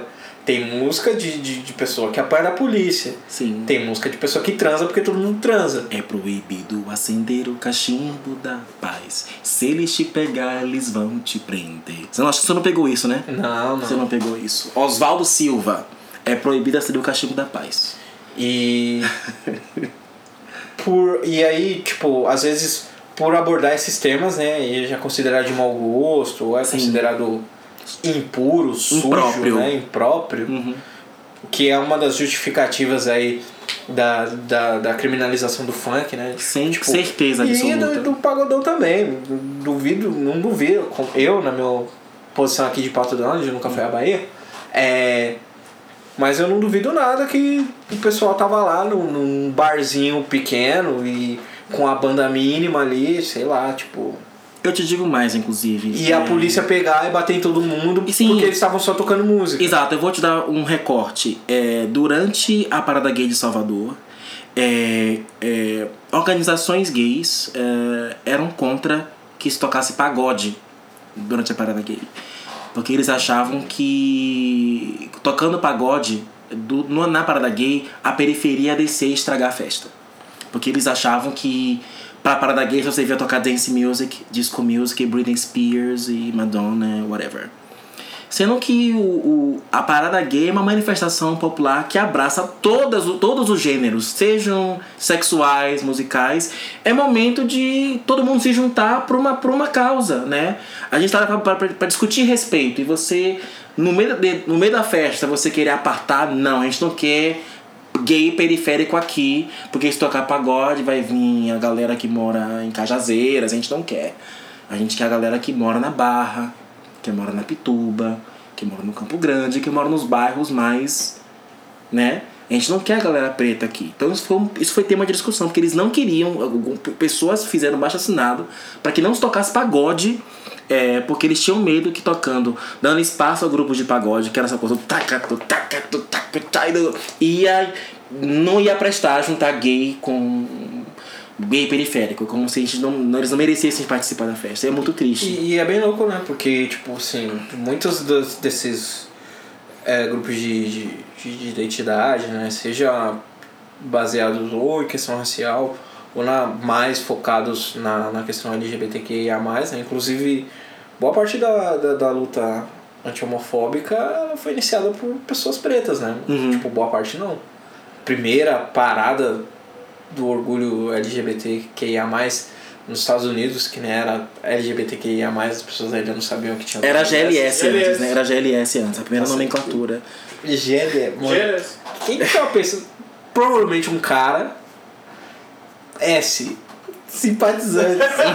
Caralho, mano. Mano, eu lembro, falando nessa sigla, eu lembro de um episódio que eu, eu é, Zona Sul, quando eu fiquei lá um tempo, e tinha um carro lá que tinha GLS. E a gente, moleque, a gente achava que tipo, o cara era. Quinta série, que é o carro do é, cara quinta gay. série, que era lá, é, Chevrolet 1.0 GLS. Aí todo mundo falava, nossa, cara, tal, Flávio. Na época a gente não tinha esse entendimento todo. A gente falava, ah, o cara é bicho, essas coisas, tá? Porque tava no carro dele GLS. E. Causa dessa sigla aí também. Muito maluco isso, né? E aí a gente acaba perdendo muito, né, nessa. com essa, essas discussões, né? E aí, tipo, inclusive indiquei, eu consegui indicar alguma coisa por isso. Muito feliz, a série Pose, que você assistiu os episódios aí, você ficou. Chegou a assistir, Né, né? Eu cheguei a assistir um episódio só, mas, Mas eu você- queria voltar. Mas você assiste. Eu não pega assisto Quando, com- quando o Vogue tá assim, ó, que a Madonna grava um, um, um Vogue e aí as pessoas. É, a gente vai gravar um podcast sobre Pose, ele precisa acontecer. É, mas é esse todo esse rolê de, das pessoas entenderem, tipo, sei lá, que você tá me passando nessa leitura, de ter todo esse rolê que é uma questão LGBTQIA de pessoas pretas e vai tocar música preta no rolê, só que vai- não vai, não Mas vai sabe tocar o que eu música acho preta que tem que ser observado nessa questão desse movimento de não querer misturar as classes? É porque quando se fala em público gay, o público gay é, um, é, um, é o way gay of life é um público muito classicista, né? Muito assim, a gente tem uma ideia muito elitista do que é público gay, né? Que é sempre o cara que cuida da imagem, que, que faz viagens internacionais e que frequenta as baladas mais, mais caras da cidade. E a bicha preta periférica não tem como acessar esses lugares. Então as referências que eles têm de música e de expressão de arte é justamente o gênero musical mais perto da periferia, que é o funk, que é o pagode. Então é- são esses gêneros que eles conseguem se encontrar e conseguem se expressar. Não é na dance music, não é na disco music. Dificilmente um gay periférico frequenta boate gay. É, o que eu tava falando aqui, na minha Entendeu? rua tem um after party e só vai as gays Então, gay como é que você vai fazer uma parada gay ao qual você se discu- dis- que- quer abrir a discussão da, da abertura do respeito das classes, da união das pessoas, e você não quer que a bicha periférica, a bicha preta periférica, esteja representada tocando aquilo que ela gosta de ouvir dentro de casa? Você acha que a bicha preta periférica fica ouvindo Britney Spears? Ela vai ouvir no máximo hoje, no, hoje, com YouTube, eles vão ouvir Rihanna, vão ouvir Beyoncé, mas no meu tempo eu sou de 82, né? Quem ouvia CD pirata em casa não tinha certo, não, não tinha Beyoncé em 92 mil, 2005, não tinha, não tinha essa expressão das divas pretas e que representam, não, não se discutia sobre isso. A bicha preta ouvia o pagodão dançava pagodão. E foi por isso que veio o Léo Crete, Fabete Boca de Motor, e que foi uma. Foi uma canção. Porque assim, é, a gente tinha uma ideia de que a dança pertencia às mulheres e aos homens, mas em especial às mulheres, né? Que era uma dança sexual que pertencia às mulheres. E de repente, quando você vê um transexual, um travesti, uma bicha preta dançando pagode, e a gente sabe que no meio do pagode é um público extremamente machista. Você vê grupos de pagode abrindo espaço para que essas pessoas se expressem é uma revolução. Quando eu vejo o Léo Crete dançando um de bamba, eu acho aquilo revolucionário. Sim, é extremamente Entendeu? homofóbico também. Sim, E por mais é. que o jacaré se fizesse presente ali na figura Mas ele não tinha. eh, Mas ele, não, assim, ele não tinha esse apelo. Ele Nem era- ele, nem a Débora Brasil. Aliás, nenhum dançarino preto deu certo. Você conhece algum dançarino preto de sucesso que foi capa de revista da Playboy ou que no final apresentou um programa de TV? Eu não conheço nenhum. Mas Carla Pérez conseguiu apresentar programa de TV, a Sheila Carvalho conseguiu apresentar programa de TV, mas Jacaré tá aí, ninguém sabe o Jacaré paradeiro não dele. é Não, mas tipo, o que foi que esse cara fez de, de, de destaque que, que, que, nem ele, nem o Jacaré, próprio Roberto Jamaica, turma nem o do compadre-. No máximo o compadre Washington fez algumas propagandas, acho que da OLX, mas tipo. Eu não gosto muito da imagem do compadre Washington, tá? Essa coisa do negão pegador que tem filho que não reconhece. Eu odeio essa imagem do compadre Washington. Na verdade, isso é uma foto feia pra. pra Entendeu? Não dá. Eu odeio essa imagem do negão malandrão que come todas e foge, é assim, largadão na vida. Meu, eu odeio isso. Acho que a gente precisa discutir essa questão da masculinidade. Em breve a gente precisa abrir um discurso sobre isso. Mas voltando à questão da, da, da abertura do, do, do- que a música preta é, de periferia, ela abre espaço, ela não só. ela também educa. Eu tenho certeza que muitas pessoas, muitos adolescentes começaram a ouvir sobre sexo em músicas. No funk, por exemplo. É verdade, a agachadinha Porque não, porque não usar camisinha. Eu tenho certeza que os pais têm de, a gente A gente sabe que falar de sexo é um tabu. E que muitos pais têm dificuldade de abrir sobre esse tema em casa. Eu tenho certeza que muitos adolescentes começaram a falar, ouvir sobre boquete, é, grelinho de diamante, é, muito em música. E entender o- a questão sexual pela música e da educação sexual através da música. Sim. Entendeu? Então a gente não pode abrir, fechar as portas para isso, achar que isso não é uma forma de. não é uma via de diálogo. Educação sexual é importante ter em qualquer esfera, mas já que não tem da maneira mais correta em casa, vamos ter que ouvir através da música. É, e acaba ficando um bagulho cartunesco, assim. Tipo, não nessa época, né, que o pessoal considera a época de ouro. E lembrando, a gente precisa parente. contextualizar com, com o nosso tempo, que agora é mais fácil, porque Sim, tem rede social, tem tem- Facebook, Instagram. Mas eu, eu, eu penso muito na questão de como isso era discutido no meu tempo. No meu tempo, é porque não se tinha, eu estudei em escola adventista, então, tipo, a forma que se falava de sexo era tabu. Masturbação nem pensar, não- porque masturbação é um vício, não pode fazer masturbação, porque é pecado. Era um tabu. Dá E quando eu espinha. falava, não, a gente precisa falar de, de sexo de maneira responsável. Todo mundo se masturba. E por que, que eu tenho e por que falar sobre isso é, é problemático, né? E a gente na música consegue ouvir isso de maneira muito mais leve, jocosa e divertida. É mais legal você falar de masturbação de maneira mais leve, jocosa e divertida na música do que discutir em sala de aula, porque vai estar o professor lá dizendo que não é errado, porque Deus, não sei o que, é pecado. Então, é, voltando à questão da, da abertura, da, da- de você ver pessoas pretas é, é, tendo acesso à, à, à mídia, é, subvertendo a forma de, de, de, acesso, não dependendo da grande mídia, mas dependendo do público do CD pirata, isso é revolucionário. Né? Você vê grupos como a Menina do Samba surgiu no CD pirata. Eu lembro de todo mundo começar a ouvir a Menina do Samba, Venenem, a primeira versão, é uma versão de estúdio. Que eles conseguiram gravar numa coletânea. A gente, os grupos de pagode começaram a surgir em coletâneas do Salvador Menino de Pagode, né? Eles selecionavam as melhores canções, eles. Cada melhor canção entrava no estúdio WR do Wesley Rangel e gravava uma música e ia pra coletânea. E aí tudo acontecia, né? Ao redor da, daquela coletânea. E eu vi muitos grupos de pagode surgirem, é, Pagodarte, é, Harmonia do Samba, Nossa Juventude surgirem através de coletâneas da Salvador de Pagode, né? Que aí veio o, o grande boom do pagode, veio carregado pelo sucesso do grupo de, do, do El Chan. É, mas aí a gente tá falando da segunda perna do, dos anos 90 já, né?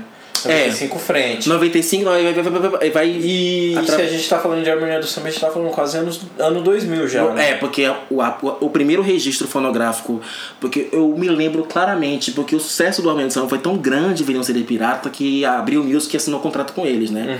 E quando eu passava na rua de carro, dentro do ônibus, assim, Harmonia do Samba lança CD original, joga o seu CD pirata fora, agora tem o original, compra o original. CD 20 reais. CD 20 90. reais e o CD da banquinha fora. 5 reais.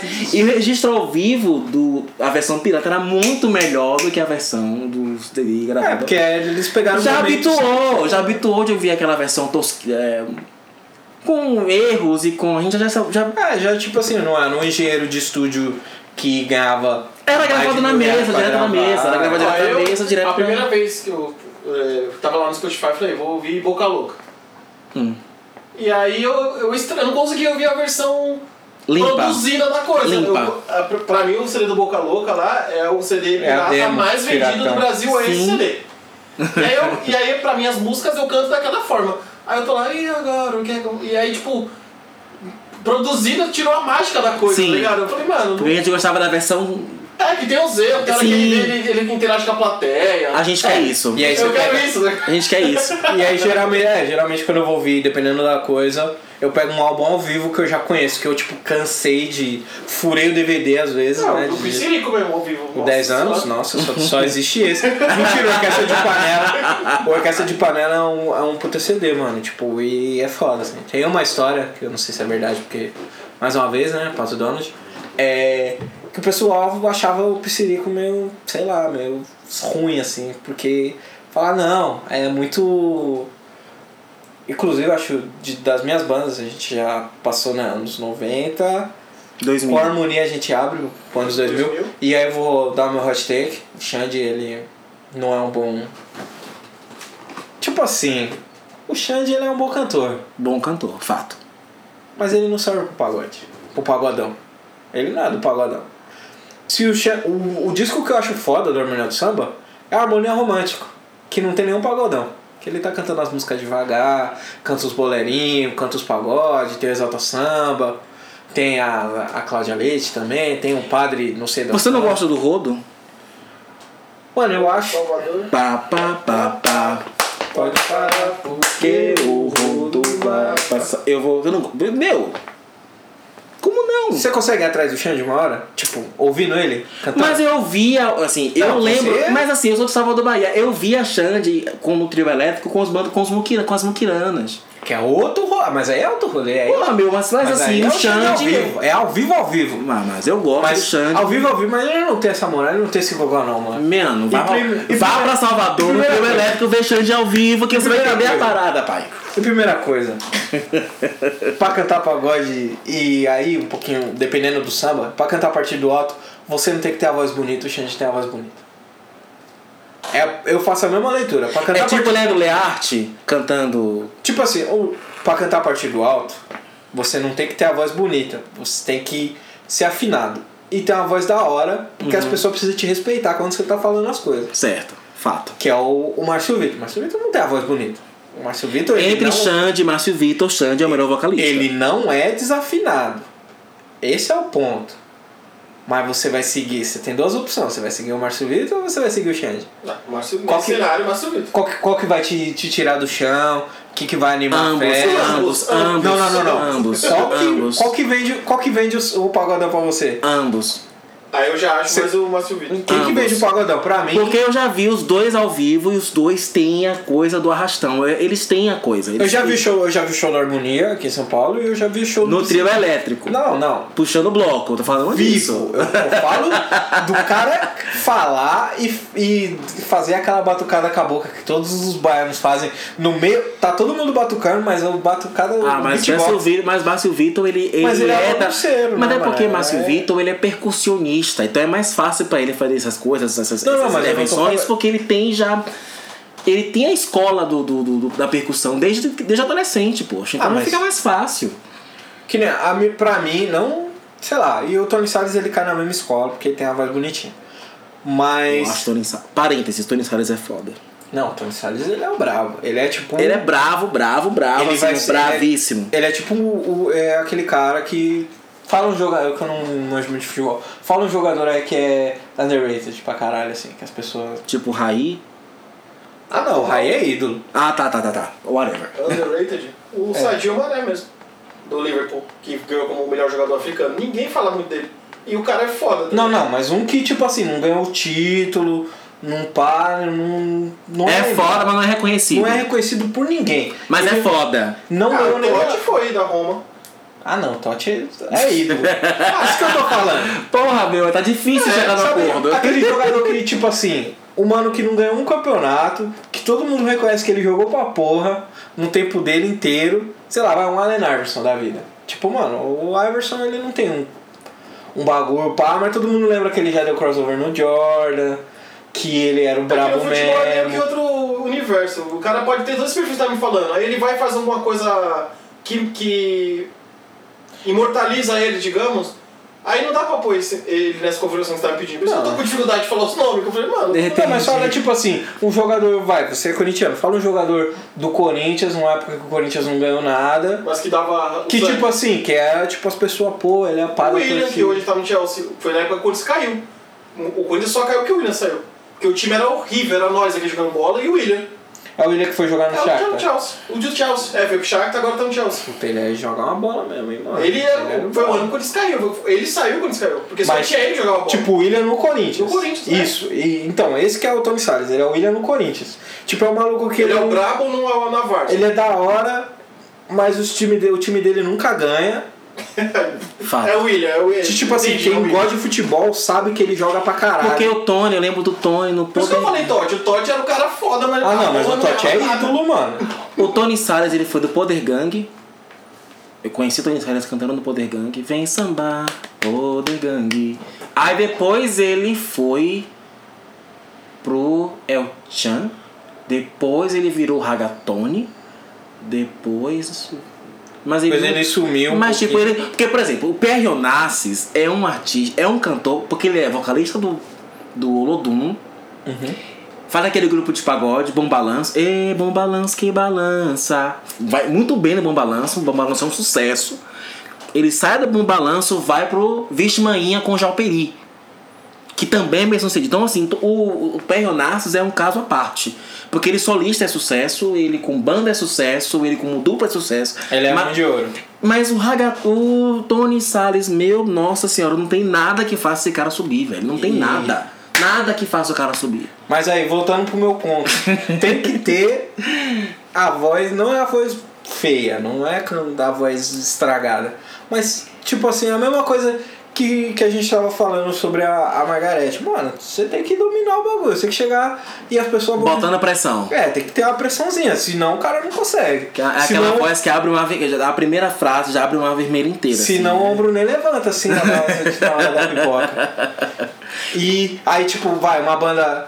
Tipo, leva nós, assim, que ninguém canta bonito.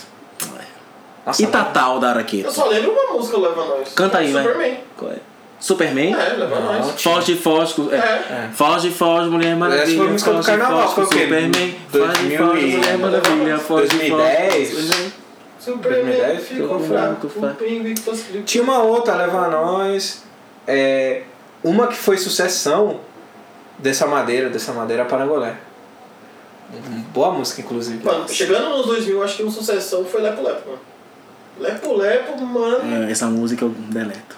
Nossa, Queria mano. deletar essa música. Essa Queria deletar essa música, música. mano. Quando o bagulho bateu aqui em São Paulo, Lepo Lepo. Nossa, assim, eu, eu, eu já estava já perdendo a paciência com essa música há bastante tempo. Sabe? E quando chegou aqui em São Paulo, eu falei, nossa senhora, pronto, fudeu.com.br, eu não aguento mais ouvir Lepo Lepo. Uma música que consolidou o pagodão, né? Que agora a gente já Eu não saiu. suporto Revolution, você quer me matar. Tá Não, não, não é essa música Ah, não. obrigado. O que eu vou falar é o Belo com o Cecil Muniz, Monem Monem. Molém, molém. Como é essa música? Essa aí, aí, aí. Oi. Chegou o momento de Nossa.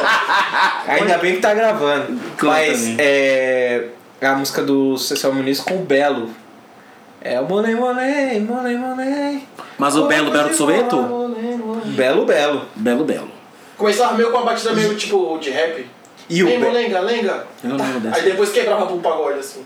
E o Belo era o Belo, tipo música na novela, todo esse esse rolê do Belo. E aí a gente, tipo, mano, foi a época. É, tinha o Transaxé, né?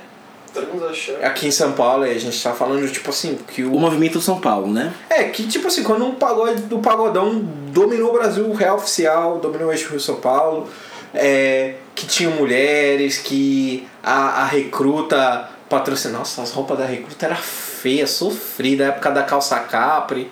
Shortinho da Bad Boy. Nossa, gente. Toda coisas- menina que não fala assim, ah, eu dançava axé, não sei o que. eu falo, você tinha aquele shortinho da Bad Boy, né? Com... Se não tivesse, não tava dançando, errado. Ah, peraí, aquele shortinho dos dois olhos? É, olha na- Nossa, que modo horrível! Não era nem a Nossa. Bad Boy, a Bad Girl. Recruta. Não, Cara, eu não, me lembro, eu me lembro da Carla Pérez indo no festival de do Chile, quando chama aquele festival do Vinha Del Mar. Ela foi sozinha no Vinha Del Mar. Ah, e ela me, ela me veio com esse shortinho. Nossa, que coisa cafona, meu Deus do céu. Eu achava ela OP. Nossa, eu acho muito cafona aquela moda do olho. Da, do- do- nossa, aquela é muito cafona. Não. Deleta aquela moda. Gente, mas aí a gente. Os, Tipo, os manos, tipo, um calço meio de. de capoeira e tal. não, era calça capri, mano. Ah, lá no bairro lá os caras. Eu ainda eu, eu, não usei isso. calça né? capri. Eu não usei isso. E aí depois desse teve a calça saruel. Mas Eu não usei isso também. chegou. Parece que, parece que tava cagado no meio da cara, uma coisa que era folgada na frente e no fundo era aperta, a, a Ah, perna não, a era até aqui, não era? É. Não, não, não. A Saruel era assim. A a- A- era folgada na frente, Era. parecia que tava Tipo, com uma. tinha um a- a- no a- cigano. é, um ovo, parece que tinha um ovo de avestruz nas suas É. pernas. E, a, Ah. e aqui, eu achava aquilo horrível. Ainda bem que eu não usei aquilo porque eu, eu uso 48. Então, assim, Uhum. Saruel só é legal pra quem é magro. Eu nunca fui magro. Assim, nunca. Assim, tô mentindo. Mas não tinha estrutura pra poder usar uma calça daquela. Nunca servia. Graças a Deus que eu não conseguia pegar aquela moda. Mas, voltando ao pagode romântico de São Paulo, eu sempre quis usar aquelas calças coloridas. Do grupo Sensa Samba. Lembra aquela moda das calças coloridas que era azul turquesa, vermelha, amarela? Todo um pagodeiro que tinha aquela calça colorida. aí, né? Isso é dos alta samba, luz do desejo. Eu sempre quis usar essas calças coloridas. E aí depois o pessoal do emo meio que se apropriou disso. Ah, não, não, não, não, deleta, deleta aquilo. É o restart? É. Deleta, não, não, não tem o mesmo estilo. E- Não é a mesma coisa. Mas aí a gente, tipo, sim, e tem umas bandas que até meio underground, assim, tipo, que o pessoal não lembra. Vai, Gueto. A Guiguito era maravilhoso. Tipo- Batifum, adorava aquilo.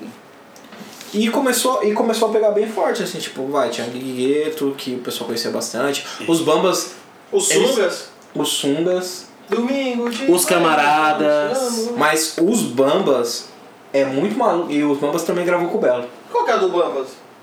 Não tô lembrando um hit. Um, um Tem o Picasso, Pega na minha balança deles, os bambas? Pega na minha balança. tem a Diana. Nossa, mano, me deu um branco agora. Caramba, Diana. Diana, os Bambas gravou com o Rodriguinho. Cachorro, Gente, cara. gente que foi tá- com o Rodriguinho, gente que tipo. Ah, é que ele quis ficar fitness, eu acho que acabou com a voz dele, os bagulho que ele toma. Ah, A voz é- dele é um lixo hoje. Não, nossa, porque Ah, eu vi, eu vi ele gravar do Djavan aquela música. Uma lembrou de uma paixão. O disco Oceano? Luz. Não. Esfinge. Ele regravou Esfinge do Djavan. Digo, gente, alguém fala pra ele parar de cantar essa música, a voz dele não alcança mais nada. Porque ele já era fã, é meio ele é um- fã na fase É que é um timbre né? muito de, é um timbre muito difícil dele também, né? Se a gente for parar pra pensar. Não, mas o Tem- Rodriguinho é, um- é tem- um rouco meio agudo.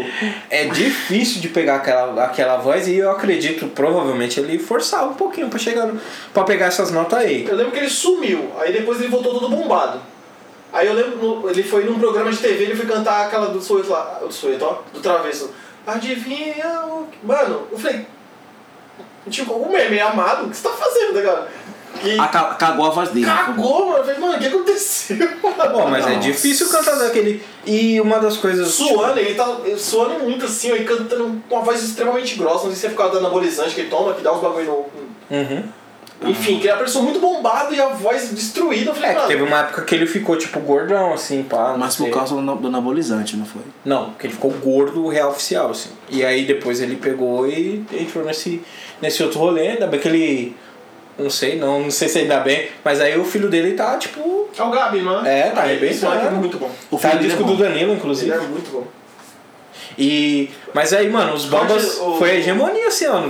Várias, várias, várias. Já fui no show dos Bambas também. Sabe o que o Gabi é é bom? Que ele faz uma menção honrosa ao nosso querido Matador da Zona Leste, Mensalino.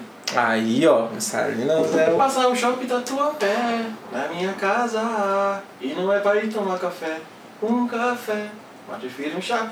Que ele canta, né? Que a mina vai visitar ele e tal, que ele fala... Mano, por três vezes eu tava no Mensalino e caiu essa música. Aí as pessoas, caralho, mano, é, parece que a gente aqui, tá ligado? Que ele fala, quando receber o meu sinal, passa o shopping da tua pé, já tá em casa, e não é pra ir tomar café, tá ligado? Eu cara, É, o. Salinas é o lugar. É o Mensalino isso aqui, tá É, mas na minha experiência de Zona Leste, agora eu moro no centro, ou era o Messalinas, ou tinha um pleno perto da casa da minha avó, que é de frente pro Nação Tantã. Nossa. Ah, ah, ah, ah, ah, ah, nação tantã, até de manhã. Nossa, quantos baile funk ali naquele lugar. mano. E tem o Fantasmão também, que. Nossa, nessa época. E aí, que é, um, é o grupo de pagode baiano mais próximo do, do, do rap, assim, tipo, Uhum. coisas que a gente. Fantasmão. Fantasmão, que é o, o Ed. Depois que ele foi preso, tem uma história. É que. é- Esse que é o ponto, né? Quando a gente não faz parte, realmente.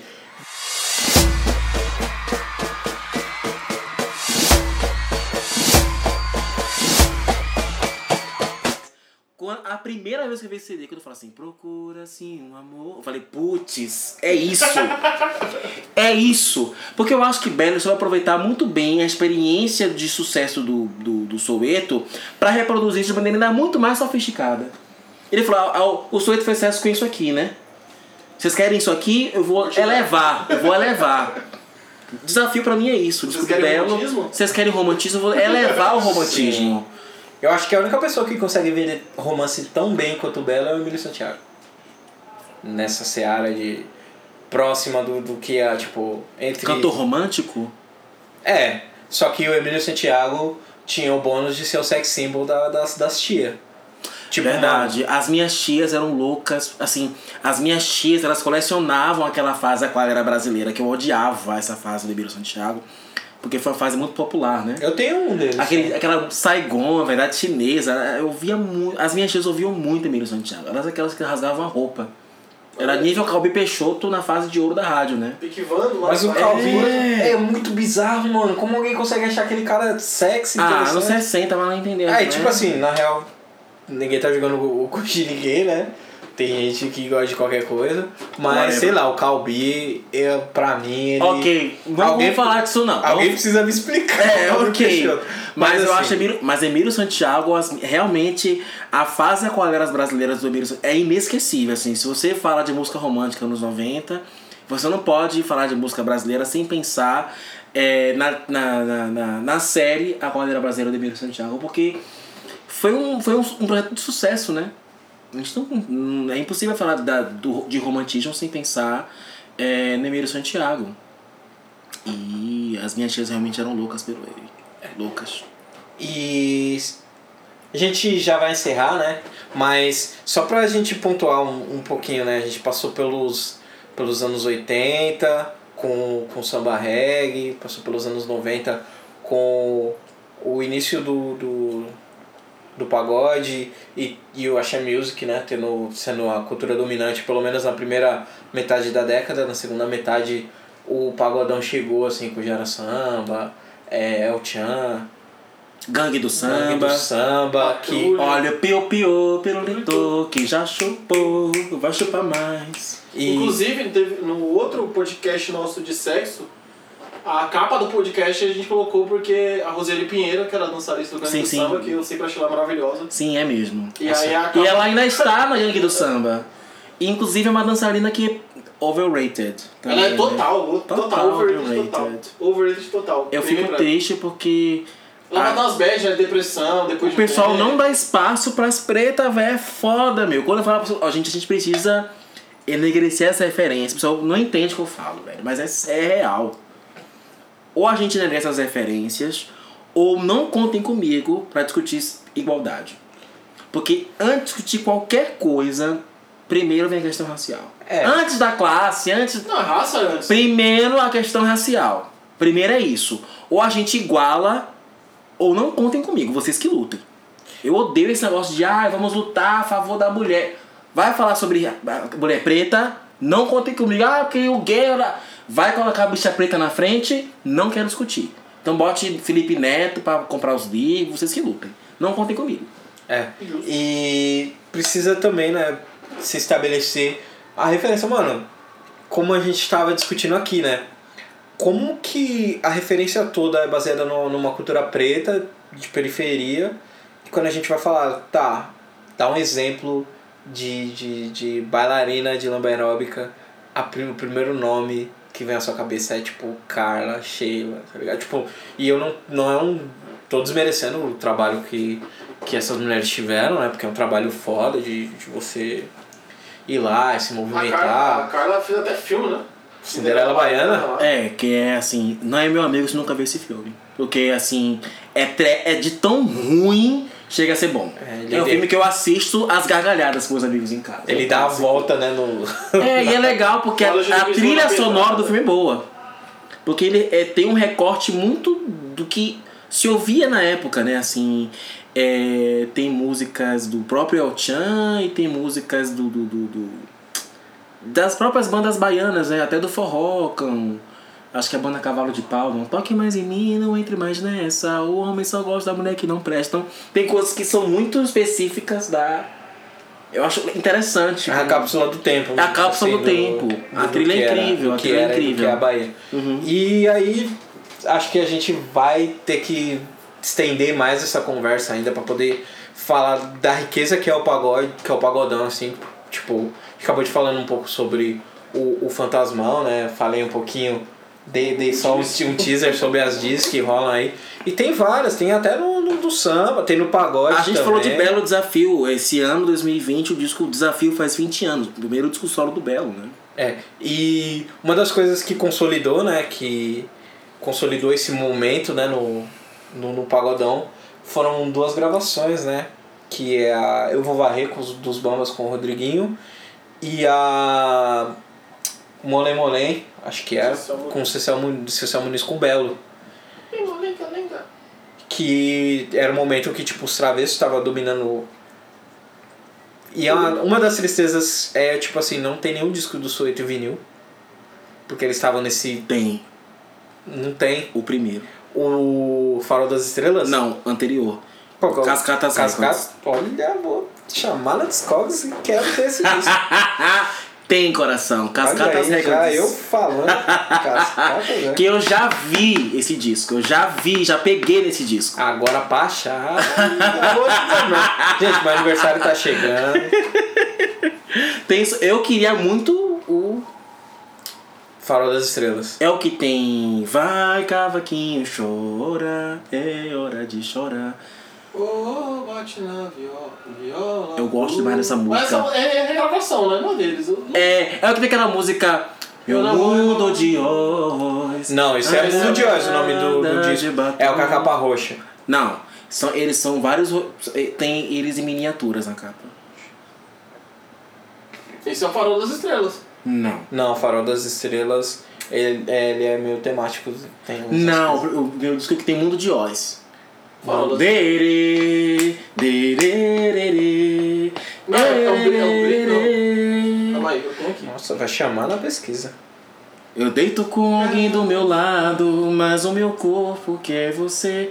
Na hora do prazer eu te chamo. Às vezes eu te chamo em silêncio, é. amor. Dentro de mim eu sei, maior que um furacão, até que imaginei.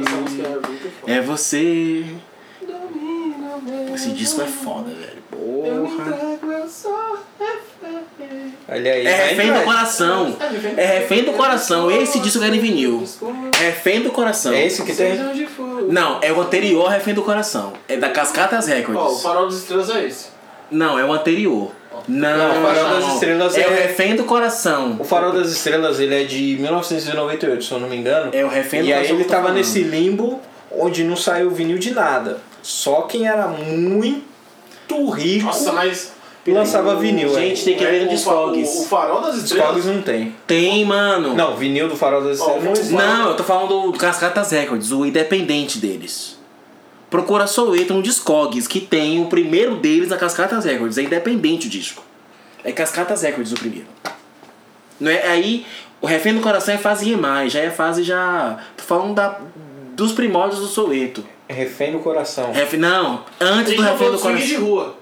Gente, Discogs, por favor, por favor. Já abri aqui. Eu tô falando já ficando nervoso. É, Discogs, Discogs, Discogs. Já abri aqui.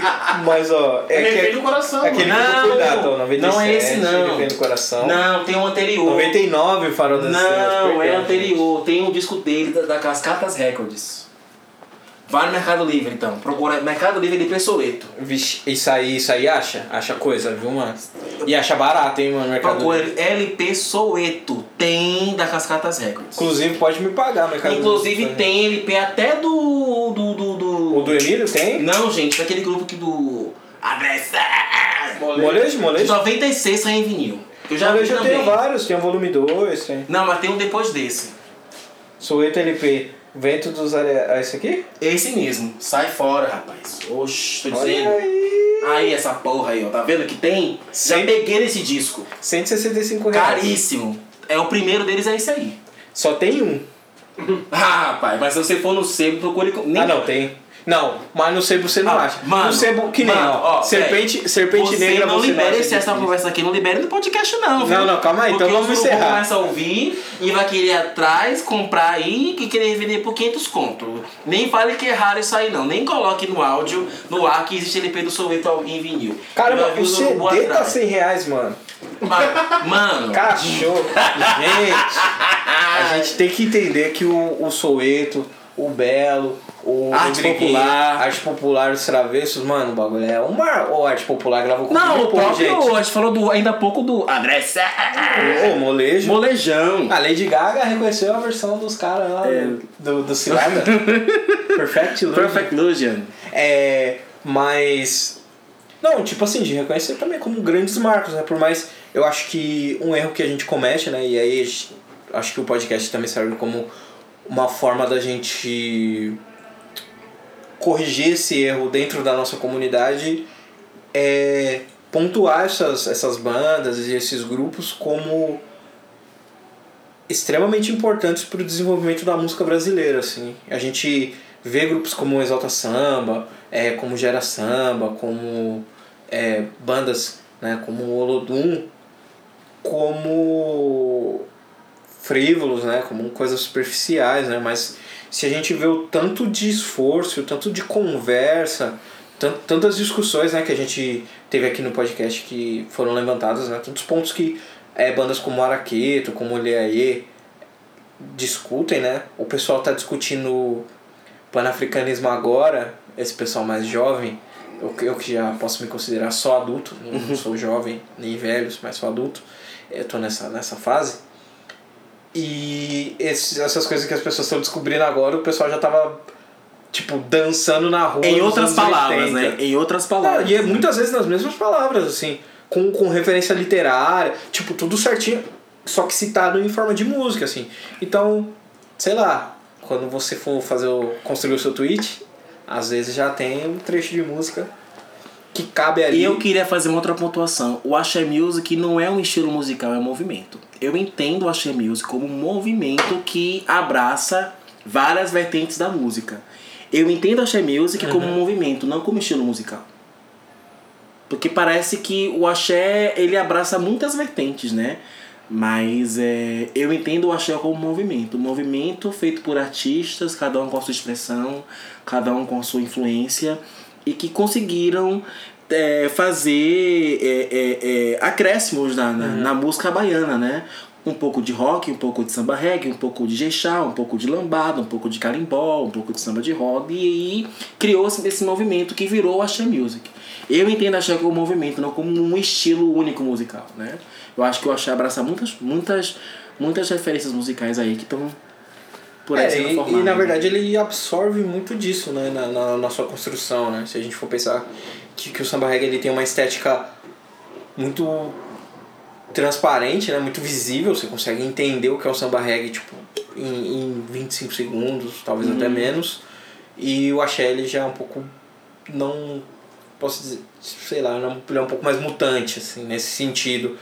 Ele tem um pouco mais exceções assim de você, pô, isso aqui é, isso aqui não é, isso aqui não tem, ah, se Isso não aqui é tiver. pagode. E eu, e eu acho E o, pagode, e o pagode tem essa mesma identidade. E a gente precisa identificar o pagode baiano, o pagode da Bahia, que ele tem uma outra, uma outra levada do pagode romântico do São Paulo e Rio de Janeiro. Porque o que eu entendo é que o pagode romântico de São Paulo e Rio de Janeiro é um pagode voltado mais pra coisa do coração, aquela coisa mais romântica. Eu levei um corpo, tô sofrendo, tá doendo. E o pagode baiano não quer saber de sofrimento. É, o samba canção. O pagode né? baiano quer fazer você dançar, quer você. é, é, a mensagem é corpórea. O pagode baiano ele vai pro movimento da dança. E o pagode de São Paulo Rio é mais voltado para questão. Enquanto o pagode do Rio São Paulo é voltado para o coração, o pagode baiano é, é voltado para o movimento. Que é uma coisa que eu achei propicia muito, né? Sim. A expressão ela é totalmente corporal, ela quer fazer você dançar. Então tem essa diferença aí. É louco. E é 130 BPM, o mesmo BPM do funk Yeah. tradicional aí que o pessoal Sim. considera. E não é nem o funk tradicional, né? Porque o funk tradicional. Tem o que o Miami Bass, tem a influência do Miami Bass. Que é.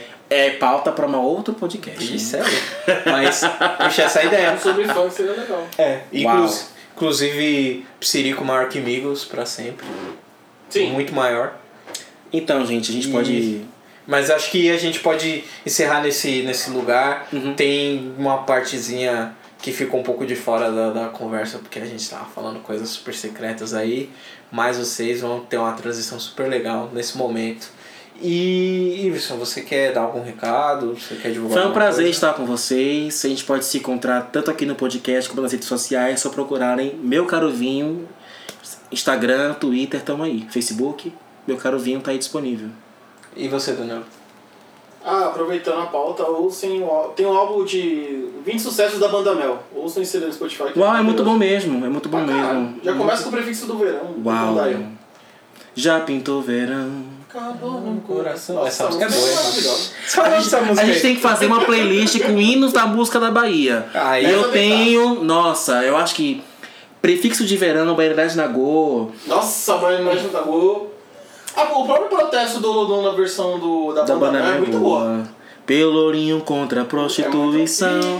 É Eita, Eita, vamos, essa- eita, vamos encerrar, senão vai acabar hoje. Vixe, essa música começa a tocar. É Arrepia. uma faca que vem entrando no meu coração. E dá lá no vontade. pai, ó, que é quando os filhos da, da menina morrem, os dois Fala- filhos. Ele falou comigo sobre isso, eu não tava Toca lembrando essa desse. música, toca essa música por trás do... Dá é uma- pra Margareth Menezes. Io, io, io, Não, não. io, lá, lá, É lá, o- lá, lá. no, no bloco? Não, Não. o Tatal e o Lázaro Ramos, personagem do rock. Mano, é uma grande verdade. Não, é o Não, Araqueto, pai. é Araqueto. Porque ele fala, eu, eu só não vou lembrar o nome do bloco, mas ele fala, não, todo ano eu vou lá, religioso, eu tô lá no bloco. É porque, na Tatal. verdade, é, a história real foi a seguinte: o vocalista da banda Mel na época, que era o Book Jones, viu no chão Tatal do Araqueto, que é o compositor da música. Gente, tô errado? Eu acho que é isso. E aí ele chama o. Ele é o compositor do compositor. Projeto É, oh, meu Deus, eu não quero errar. Ainda bem que eu tô com ele aqui no colo, gente, eu não quero errar. Senão já vai Eu colocar. odeio assim. errar na referência. Eu acho que foi isso. O Book Jones viu o Tatal no chão e ele convida ele pra cumprir no palco. É isso mesmo. Ah, Tatal, ele mesmo. E aí ele, aí ele reproduz a cena, né? De, de colocar o Tatal no palco pra cantar a música que ele compôs, que é um hit do, do, do- tanto da banda Mel quanto do Lodum. Chama Protesto Lodum. Força e pudor, liberdade ao povo do Pelô. Mãe que é mãe no parto sente dor. E lá vou eu declarar a nação. Pelourinho contra a prostituição. Faz protesto, manifestação. E lá vou. Essa música é muito. É louco. E pra gente encerrar, uma música. Essa Isso, música. Essa música. Protesto do Lodum. É, eu vou- Protesto Lodum. Eu vou chorar na edição, quando eu estiver editando lá. Na hora de escolher a música, Protesto Lodum, tá lá, o editor do podcast chorando. Mas, gente, é isso. É... A gente queria ficar com uma hora e meia, mas não Eu dá. queria que essa fantasia fosse eterna. Quem sabe um dia a paz vence a guerra e viver seja só festejar. Pronto. Eu, eu. Lá ia. É. É. É, mas é, o lado essas conversas elas começam no podcast, elas se estendem. Então, se vocês tiverem algum comentário, alguma correção, é só lá. Pô, ficou faltando aquela banda ali no interior da Bahia, onde tem 300 habitantes e todos os 300 O Gil habitantes. tocou. É, Não falou do Zadiaga, ela falou do Chicletão. Aí vai sempre alguém reclamar que faltou falar do Chiclete ou do Zadiaga. Eu sei que são as bandas de maior expressão da. Porque o Asa Jaga é rock and roll. Né? O Asa Jaga é mais voltado pro rock and roll.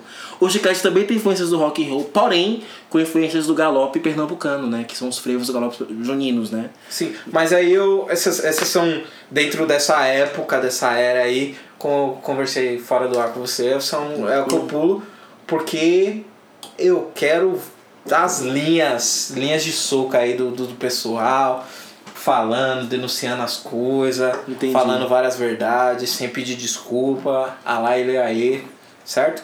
E é isso, gente. Se vocês tiverem é, questões, sigam o, o, o Iveson no Instagram, meu caro Vinho, sigam nossas redes sociais também. Vão estar todas aí na postagem. E esse é o primeiro lado negro do ano. Começamos aí, abrimos com chave de ouro, preparados pro. Nos preparando aí pra, esse, pra essa festa aí que é o carnaval, né?